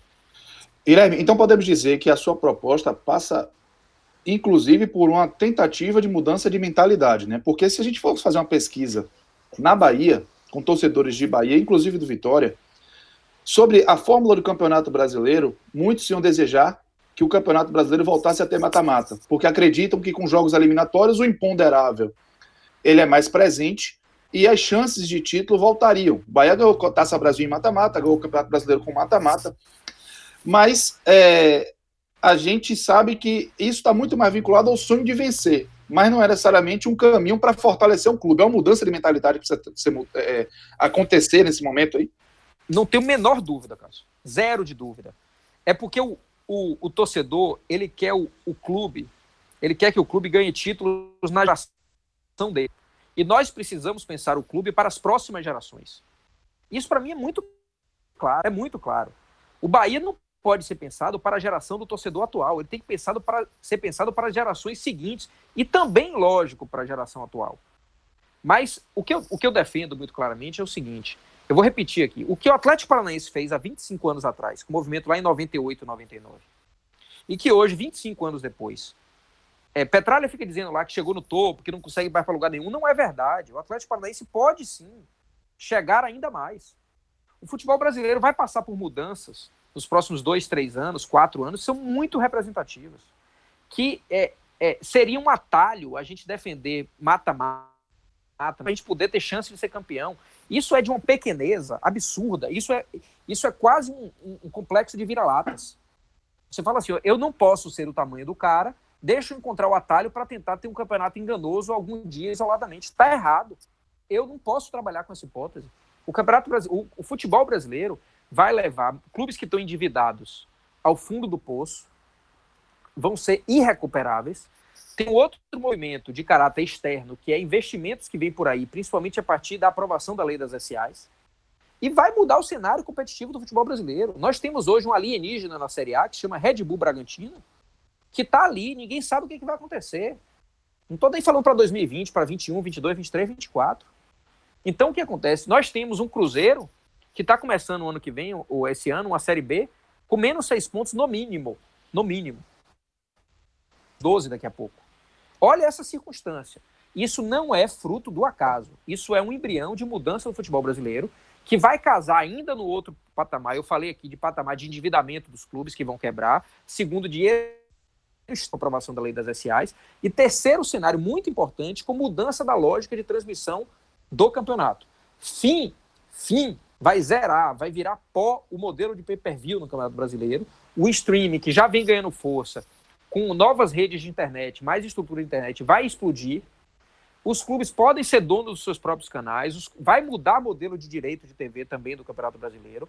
Enfim, eu acho que isso é uma grande revolução que é muito mais importante do que a gente ficar buscando atalhos. Né? Vamos manter a Copa do Nordeste, que é o que eu tenho chance de ser campeão. É, vamos, vamos mudar a competição de, de pontos corridos para mata-mata, porque eu tenho mais chance de ser campeão. Isso é complexo de vira-lata. Eu não defenderei isso para meu clube, porque eu quero meu clube para meu filho. Eu, quero, eu olho meu filho, meu filho tem 11 anos, vai comigo em todos os jogos, o meu mais velho, os dois mais novos têm, têm 7 anos, 7, 6 agora. É, eles, eles certamente vão vibrar daqui a 15 é, como eu vibro hoje e vendo a importância disso. Só que meu filho, se ele viver até os 90, ele tem 80 anos de Bahia ainda. Não é possível que eu tome decisão pensando nos próximos anos. Eu tenho pensado, tomar decisão pensando nas próximas gerações. Eu, eu acho que precisa sim mudança de mentalidade. Ela vai acontecer, seja é, porque ela vem de forma orgânica, seja ela, ela vindo por necessidade, por essa circunstância que eu estou falando aqui, que os clubes não controlam mais. Não são os clubes que por si só vão definir o que vai ser o futebol brasileiro. O que vai definir o que vai ser o futebol brasileiro não passa pelo controle dos clubes, é a vida como ela é. É falência de muitos clubes, é dinheiro externo vindo e é fim do modelo pay-per-view, TV fechada, como, como o grande do futebol brasileiro. Guilherme, é, esse ponto que a gente entrou aqui, até que é um, uma excelente reta final de programa, ele acabou nos levando também para alguns pontos do início e que eu até tinha anotado aqui que ficaram um pouquinho em abertos, que eu queria perguntar, mas eles se encaixam muito bem de novo agora. Que é essa diferença dos, dos perfis de clube, de como vão suportar a crise. E eu queria fazer algumas perguntas a partir disso. A primeira foi quando você deu o exemplo de, para socorrer um problema financeiro pontual, vender por um preço mais baixo a antiga estrutura de treino do Bahia. Né? O Fazendão seria por 15 milhões, enquanto ele poderia valer 25. Você disse que jamais faria isso.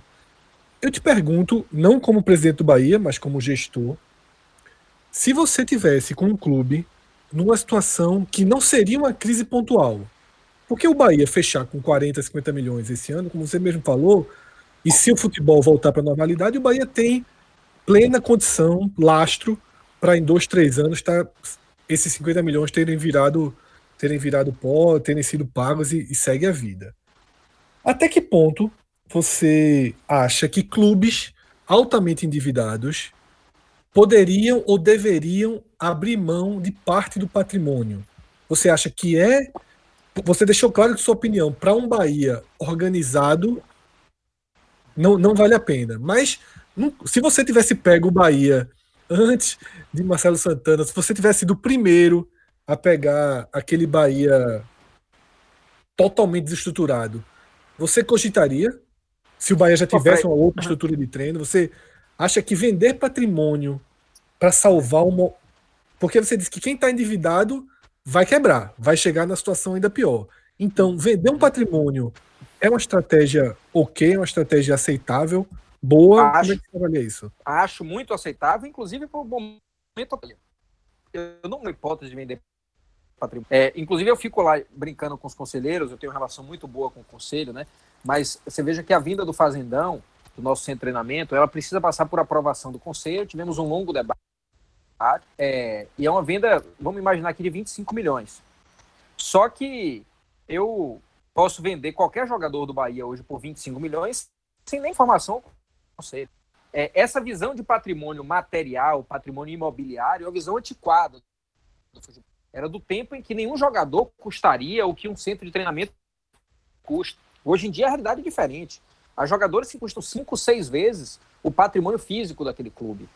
Então, assim, quando a gente fala de venda de patrimônio, a gente está falando assim, primeiro, contextualizar que o patrimônio físico imobiliário não é tão relevante na estrutura do clube como já foi a contratuais, né, ativos contratuais, que são muito mais. O meu time vale, talvez, para o mercado, se eu vender todos, vale pelo menos 8, 10 vezes o que vale o meu patrimônio físico. É, então, assim, é, só que eu preciso do conselho para aprovar o patrimônio físico, a venda do patrimônio físico, e preciso do conselho para aprovar a venda do, do ativo contratual. É uma visão antiquada de modelo de estatuto, mesmo o estatuto do Bahia sendo um estatuto moderno. Né? É, então, assim, mas é um modelo mental antiquado. Isso. Eu considero demais, eu sou muito favorável à venda de ativos para pagar dívida, para reduzir custos juros. É, eu defendo apenas isso avaliado em circunstâncias de oportunidade de momento, de time, né? usando a expressão mais comum para compreensão. É o seguinte: se o patrimônio vale 25 e alguém oferece 15, eu prefiro esperar um ano para vender ele por 20 ou por 25. Mas se ele chega um teto de, de, de avaliação, ou eu tenho o que a gente chama de custo de oportunidade muito alto, mesmo que seja para vender por 15, eu vou dar um exemplo né? Ele vale 25, alguém oferece 15.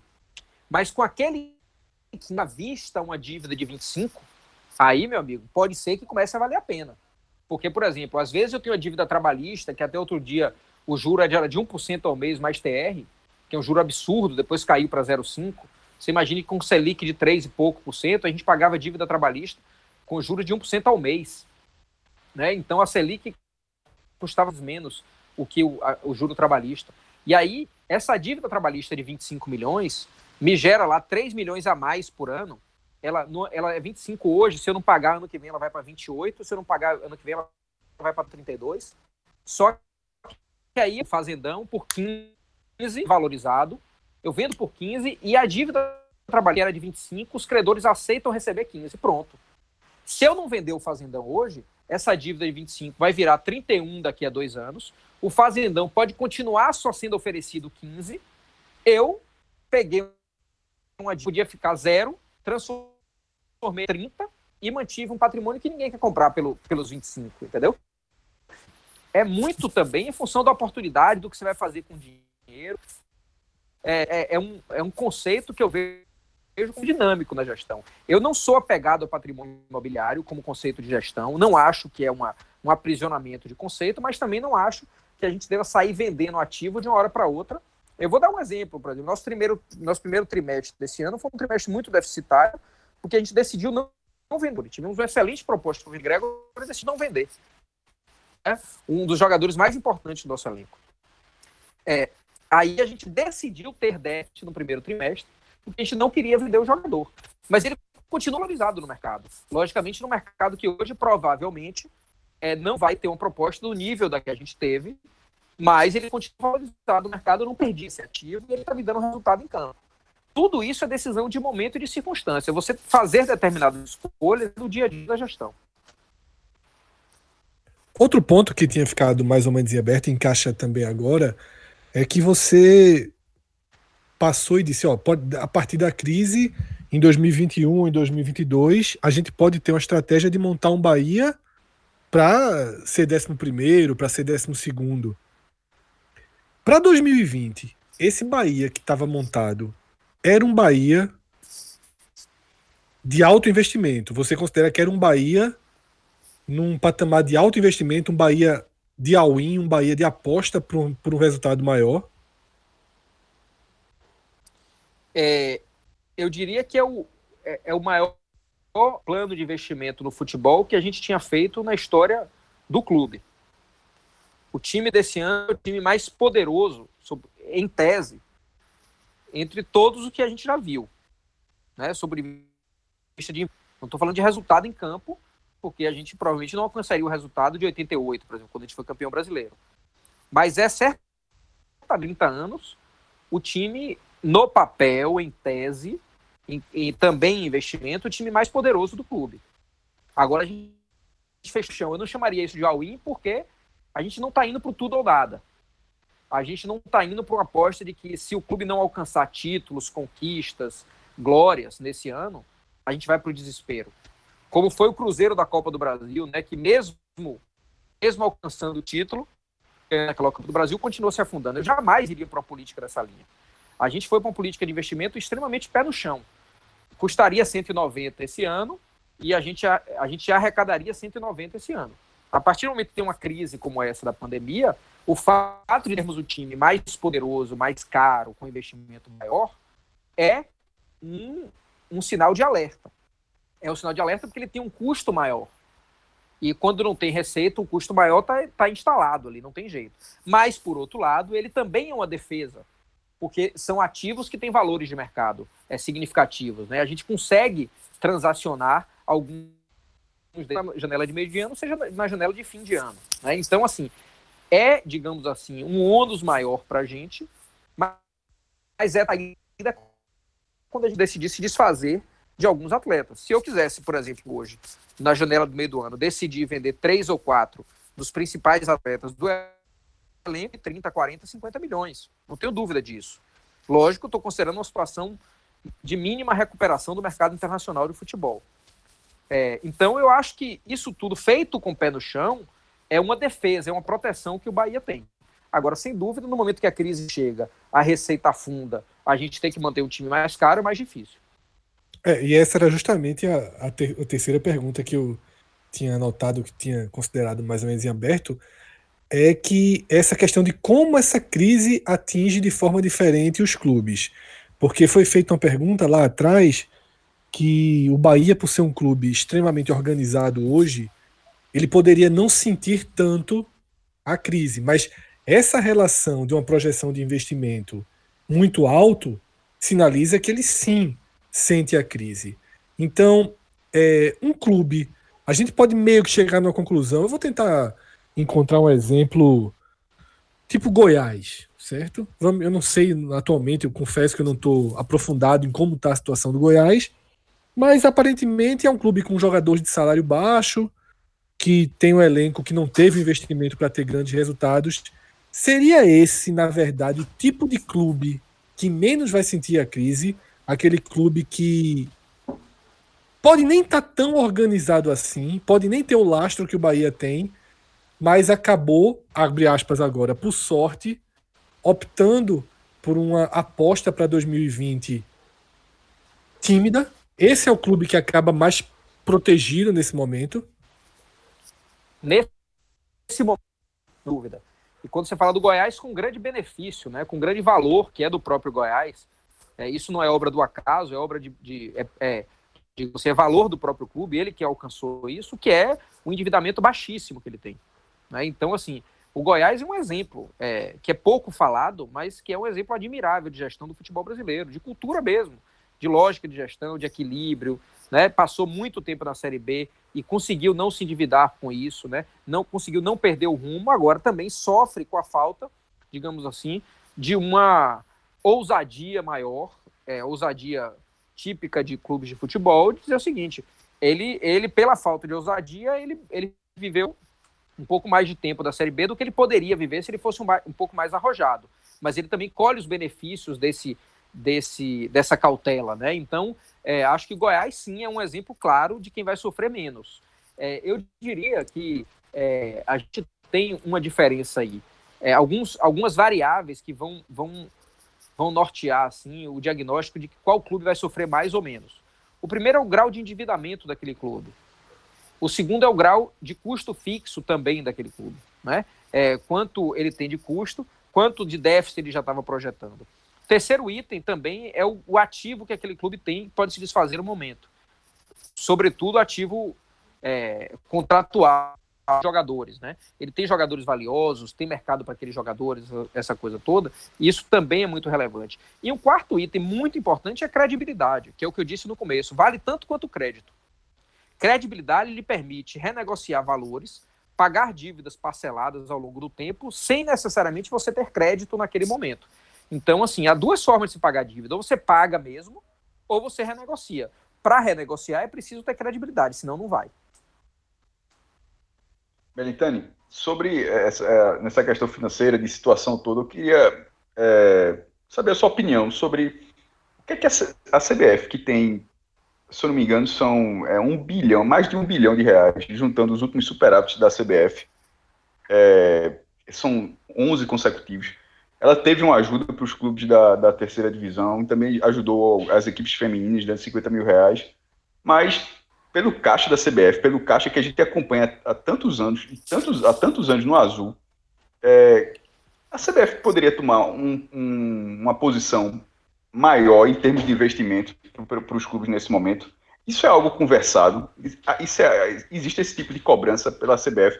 Na primeira divisão, nesse momento, é, eu vi na divisão de acesso. Na primeira divisão, não, ainda não, caso tenha, tenha acontecido, ainda não vi. Mas isso é algo que existe essa cobrança lá dentro.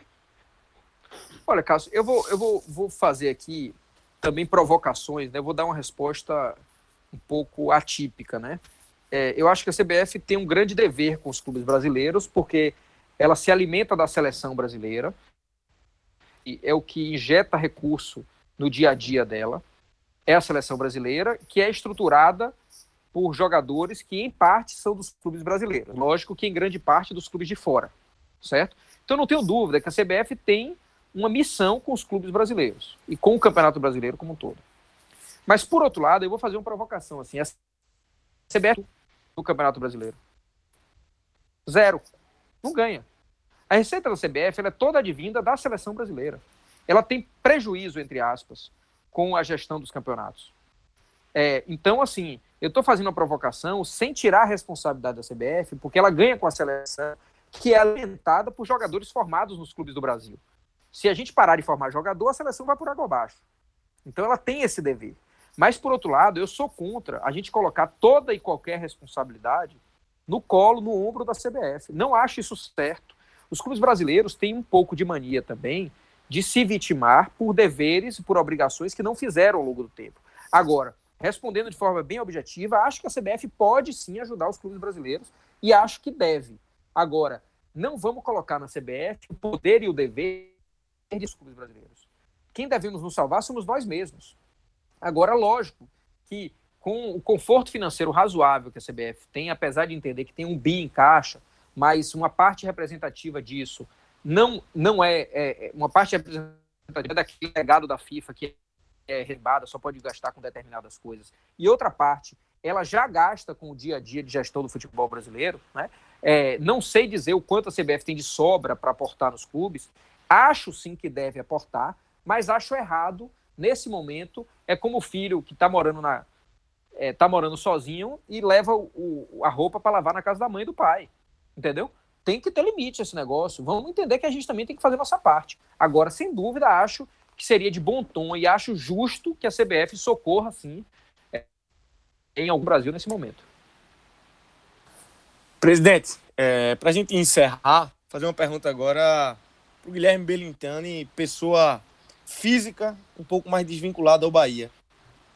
É, como é que está a tua rotina é, nesse momento de, de, pandemia, de quarentena, home office? Você que tem, você já falou aí, tem três filhos é, pequenos, devem dar um trabalho danado. Então, como é que está sendo a rotina do Guilherme Belintani aí nesse momento, para a gente encerrar esse, esse programa? Bom, é, eu tenho três filhos meninos e ainda que é a mais velha, que tem 12 anos. Então são quatro, né? É trabalho demais, assim, o dia a dia com eles. É, é. A gente está aqui trancando dois mais velhos. É, não é brinquedo, não, viu, Cássio? Você, che... você vai chegar lá. Você vai saber. Eu tô com dois. Não, meu é. irmão. eu, tô, eu tô com um. Eu tô com um, então uhum. já, já tô com uma corda é. no pescoço.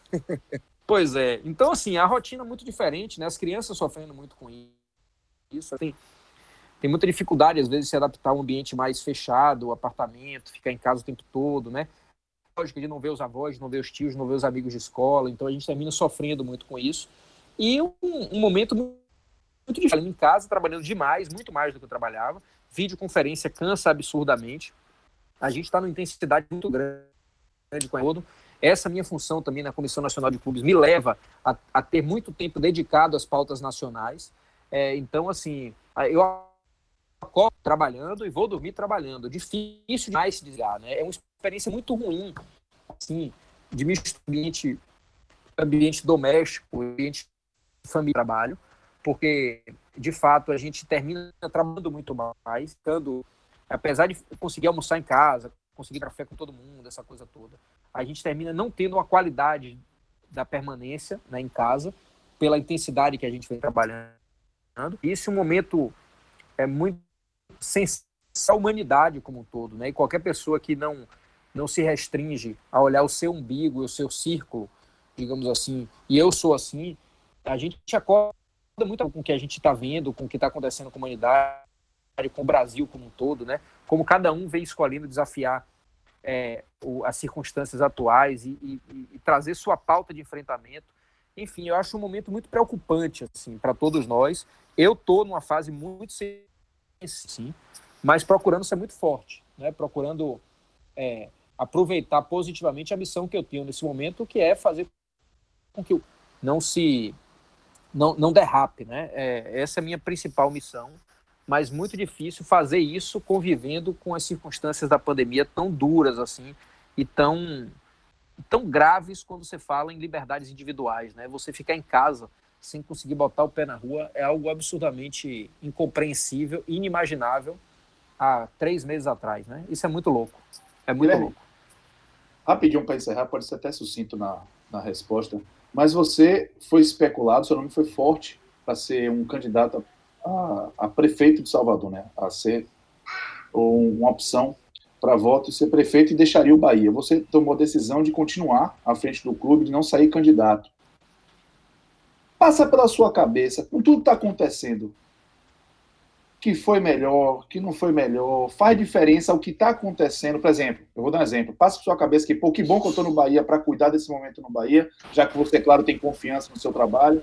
Passa pela sua cabeça que talvez ficasse um limbo com o clube precisando de um suporte e você não estaria com o presidente é, é podendo ajudar da forma como está ajudando. Alguma coisa ali resgata daquele momento que você precisou tomar uma decisão tão importante? Ah, Cássio, é, você tocou numa, você tocou numa questão muito, muito preciosa, assim, né? Eu não sei como estaria a minha cabeça se eu não tivesse no clube nesse momento, assim. De fato, se eu tivesse saído ali em, em janeiro, né, por conta de uma decisão de ser candidato a prefeito, não sei se eu, eu estaria conseguindo ficar bem, porque se eu tivesse seguido normalmente, assim, numa situação né, sem pandemia, eu estaria tranquilo que eu, quanto tive no Bahia, fiz o que eu pude fazer. Mas eu, eu acho assim que, que bom, apesar do meu, do meu sofrimento, né? Esse é um momento muito sofrido. Assim, que bom que eu tô aqui nesse momento. Que bom que eu tô podendo dedicar toda a minha experiência, minha força, assim, a um trabalho como esse. Não que Vitor, por exemplo, que é meu vice-presidente, se fosse presidente hoje, não tivesse essa competência. Mas, e com toda a modéstia e humildade, assim, eu acho que eu faria falta ao Bahia se eu não tivesse aqui nesse momento. E eu acho que a pandemia é, é, não, não estaria me deixando sossegado se eu estivesse no Bahia. Então eu acho que eu tomei a decisão correta. Eu, eu não me arrependo hora nenhuma. E, e acho que se eu não, se eu não tiver muito incomodado e, e assim agoniado com, com o fato do Bahia precisar tanto de mim nesse momento eu não estar. Mas poderia ter um outro lado, Belintani, de você, por exemplo, se sentir livre para expor mais sua, sua visão de política e de sociedade nesse momento, porque nas entrelinhas aí da sua resposta anterior, a gente percebe também uma preocupação com o país, uma preocupação com tudo que está acontecendo. Teria também esse, esse, esse outro lado de tipo, você ser um agente político mais efetivo, você sente falta de estar tá falando sobre, sobre os rumos de Salvador, da Bahia, do país, tá ser mais envolvido, não no aspecto de proteção do seu clube e do futebol nacional, mas também da política. Você teria uma chaminha para isso? É, sinto falta de. Você falou uma coisa muito sensível, essa sua pergunta singela e muito, assim, é, é um detalhe, mas é um detalhe bem, bem sensível, assim, do que você está colocando, né? Eu fui uma pessoa sempre muito participativa nas coisas, né? Sempre. E a minha liberdade é algo que eu prezo, assim, com, com rigor absoluto, né? A liberdade de dizer o que eu penso. Eu, o Bahia, é, eu fico dizendo sempre assim, eu ser presidente do Bahia, é, é, não, não, isso não, isso não, eu não vendi a minha alma política, né, para ser presidente do Bahia. É, eu não posso dizer, a partir dali eu não posso pensar mais nada sobre o país posso sobre o país. É, mas eu nunca aceitaria essa missão se o ônus disso fosse fique calado e só fale sobre futebol.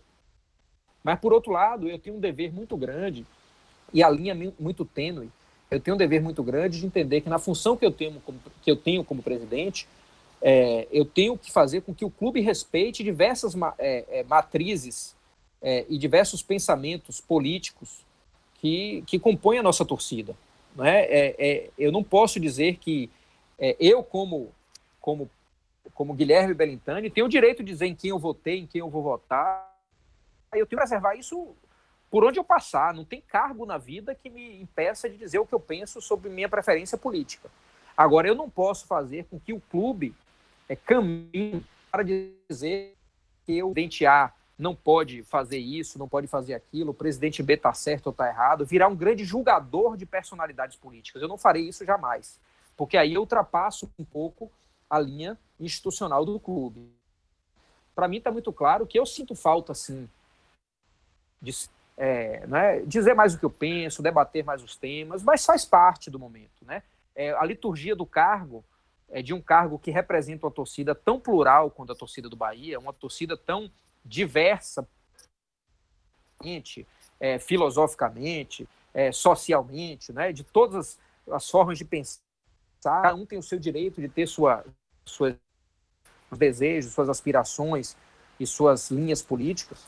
Eu, eu não posso vetar isso de ninguém, nem posso fazer com que o clube seja representante de apenas uma dessas linhas. Agora eu tenho o direito também de dizer o que eu penso, de defender minha, meus pensamentos. É, mas esse dia vai chegar, né? O dia que eu, que eu, que eu tiver mais, mais assim, chance de dizer tudo que eu penso, vai chegar. O, eu não quero ficar eternamente no Bahia, minha vida aqui, eu estou dando o equilíbrio e, o, e a colaboração que eu posso no clube, mas eu sinto muita falta de estar mais participativo, mais intenso, assim, no que eu penso sobre o país, no que eu penso sobre a cidade. Isso me faz falta. Mas eu acho que é conciliável. Belintani, é, muito obrigado pela belíssima entrevista que você concedeu para gente, também por ter reservado aí um momento desse seu dia tão é, atribulado de coisas que você tem para atender o podcast 45 minutos. Foi uma, uma baita entrevista. Valeu, Cássio. Os dois Cássios, né? É, Cássio Zirpoli, Cássio Cardoso, Fred Figueiredo e Diego Borges.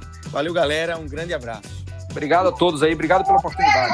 Guilherme, obrigado. Obrigado, presidente. Obrigado, obrigado, obrigado de verdade pelo, pelo tempo. Muito legal o papo.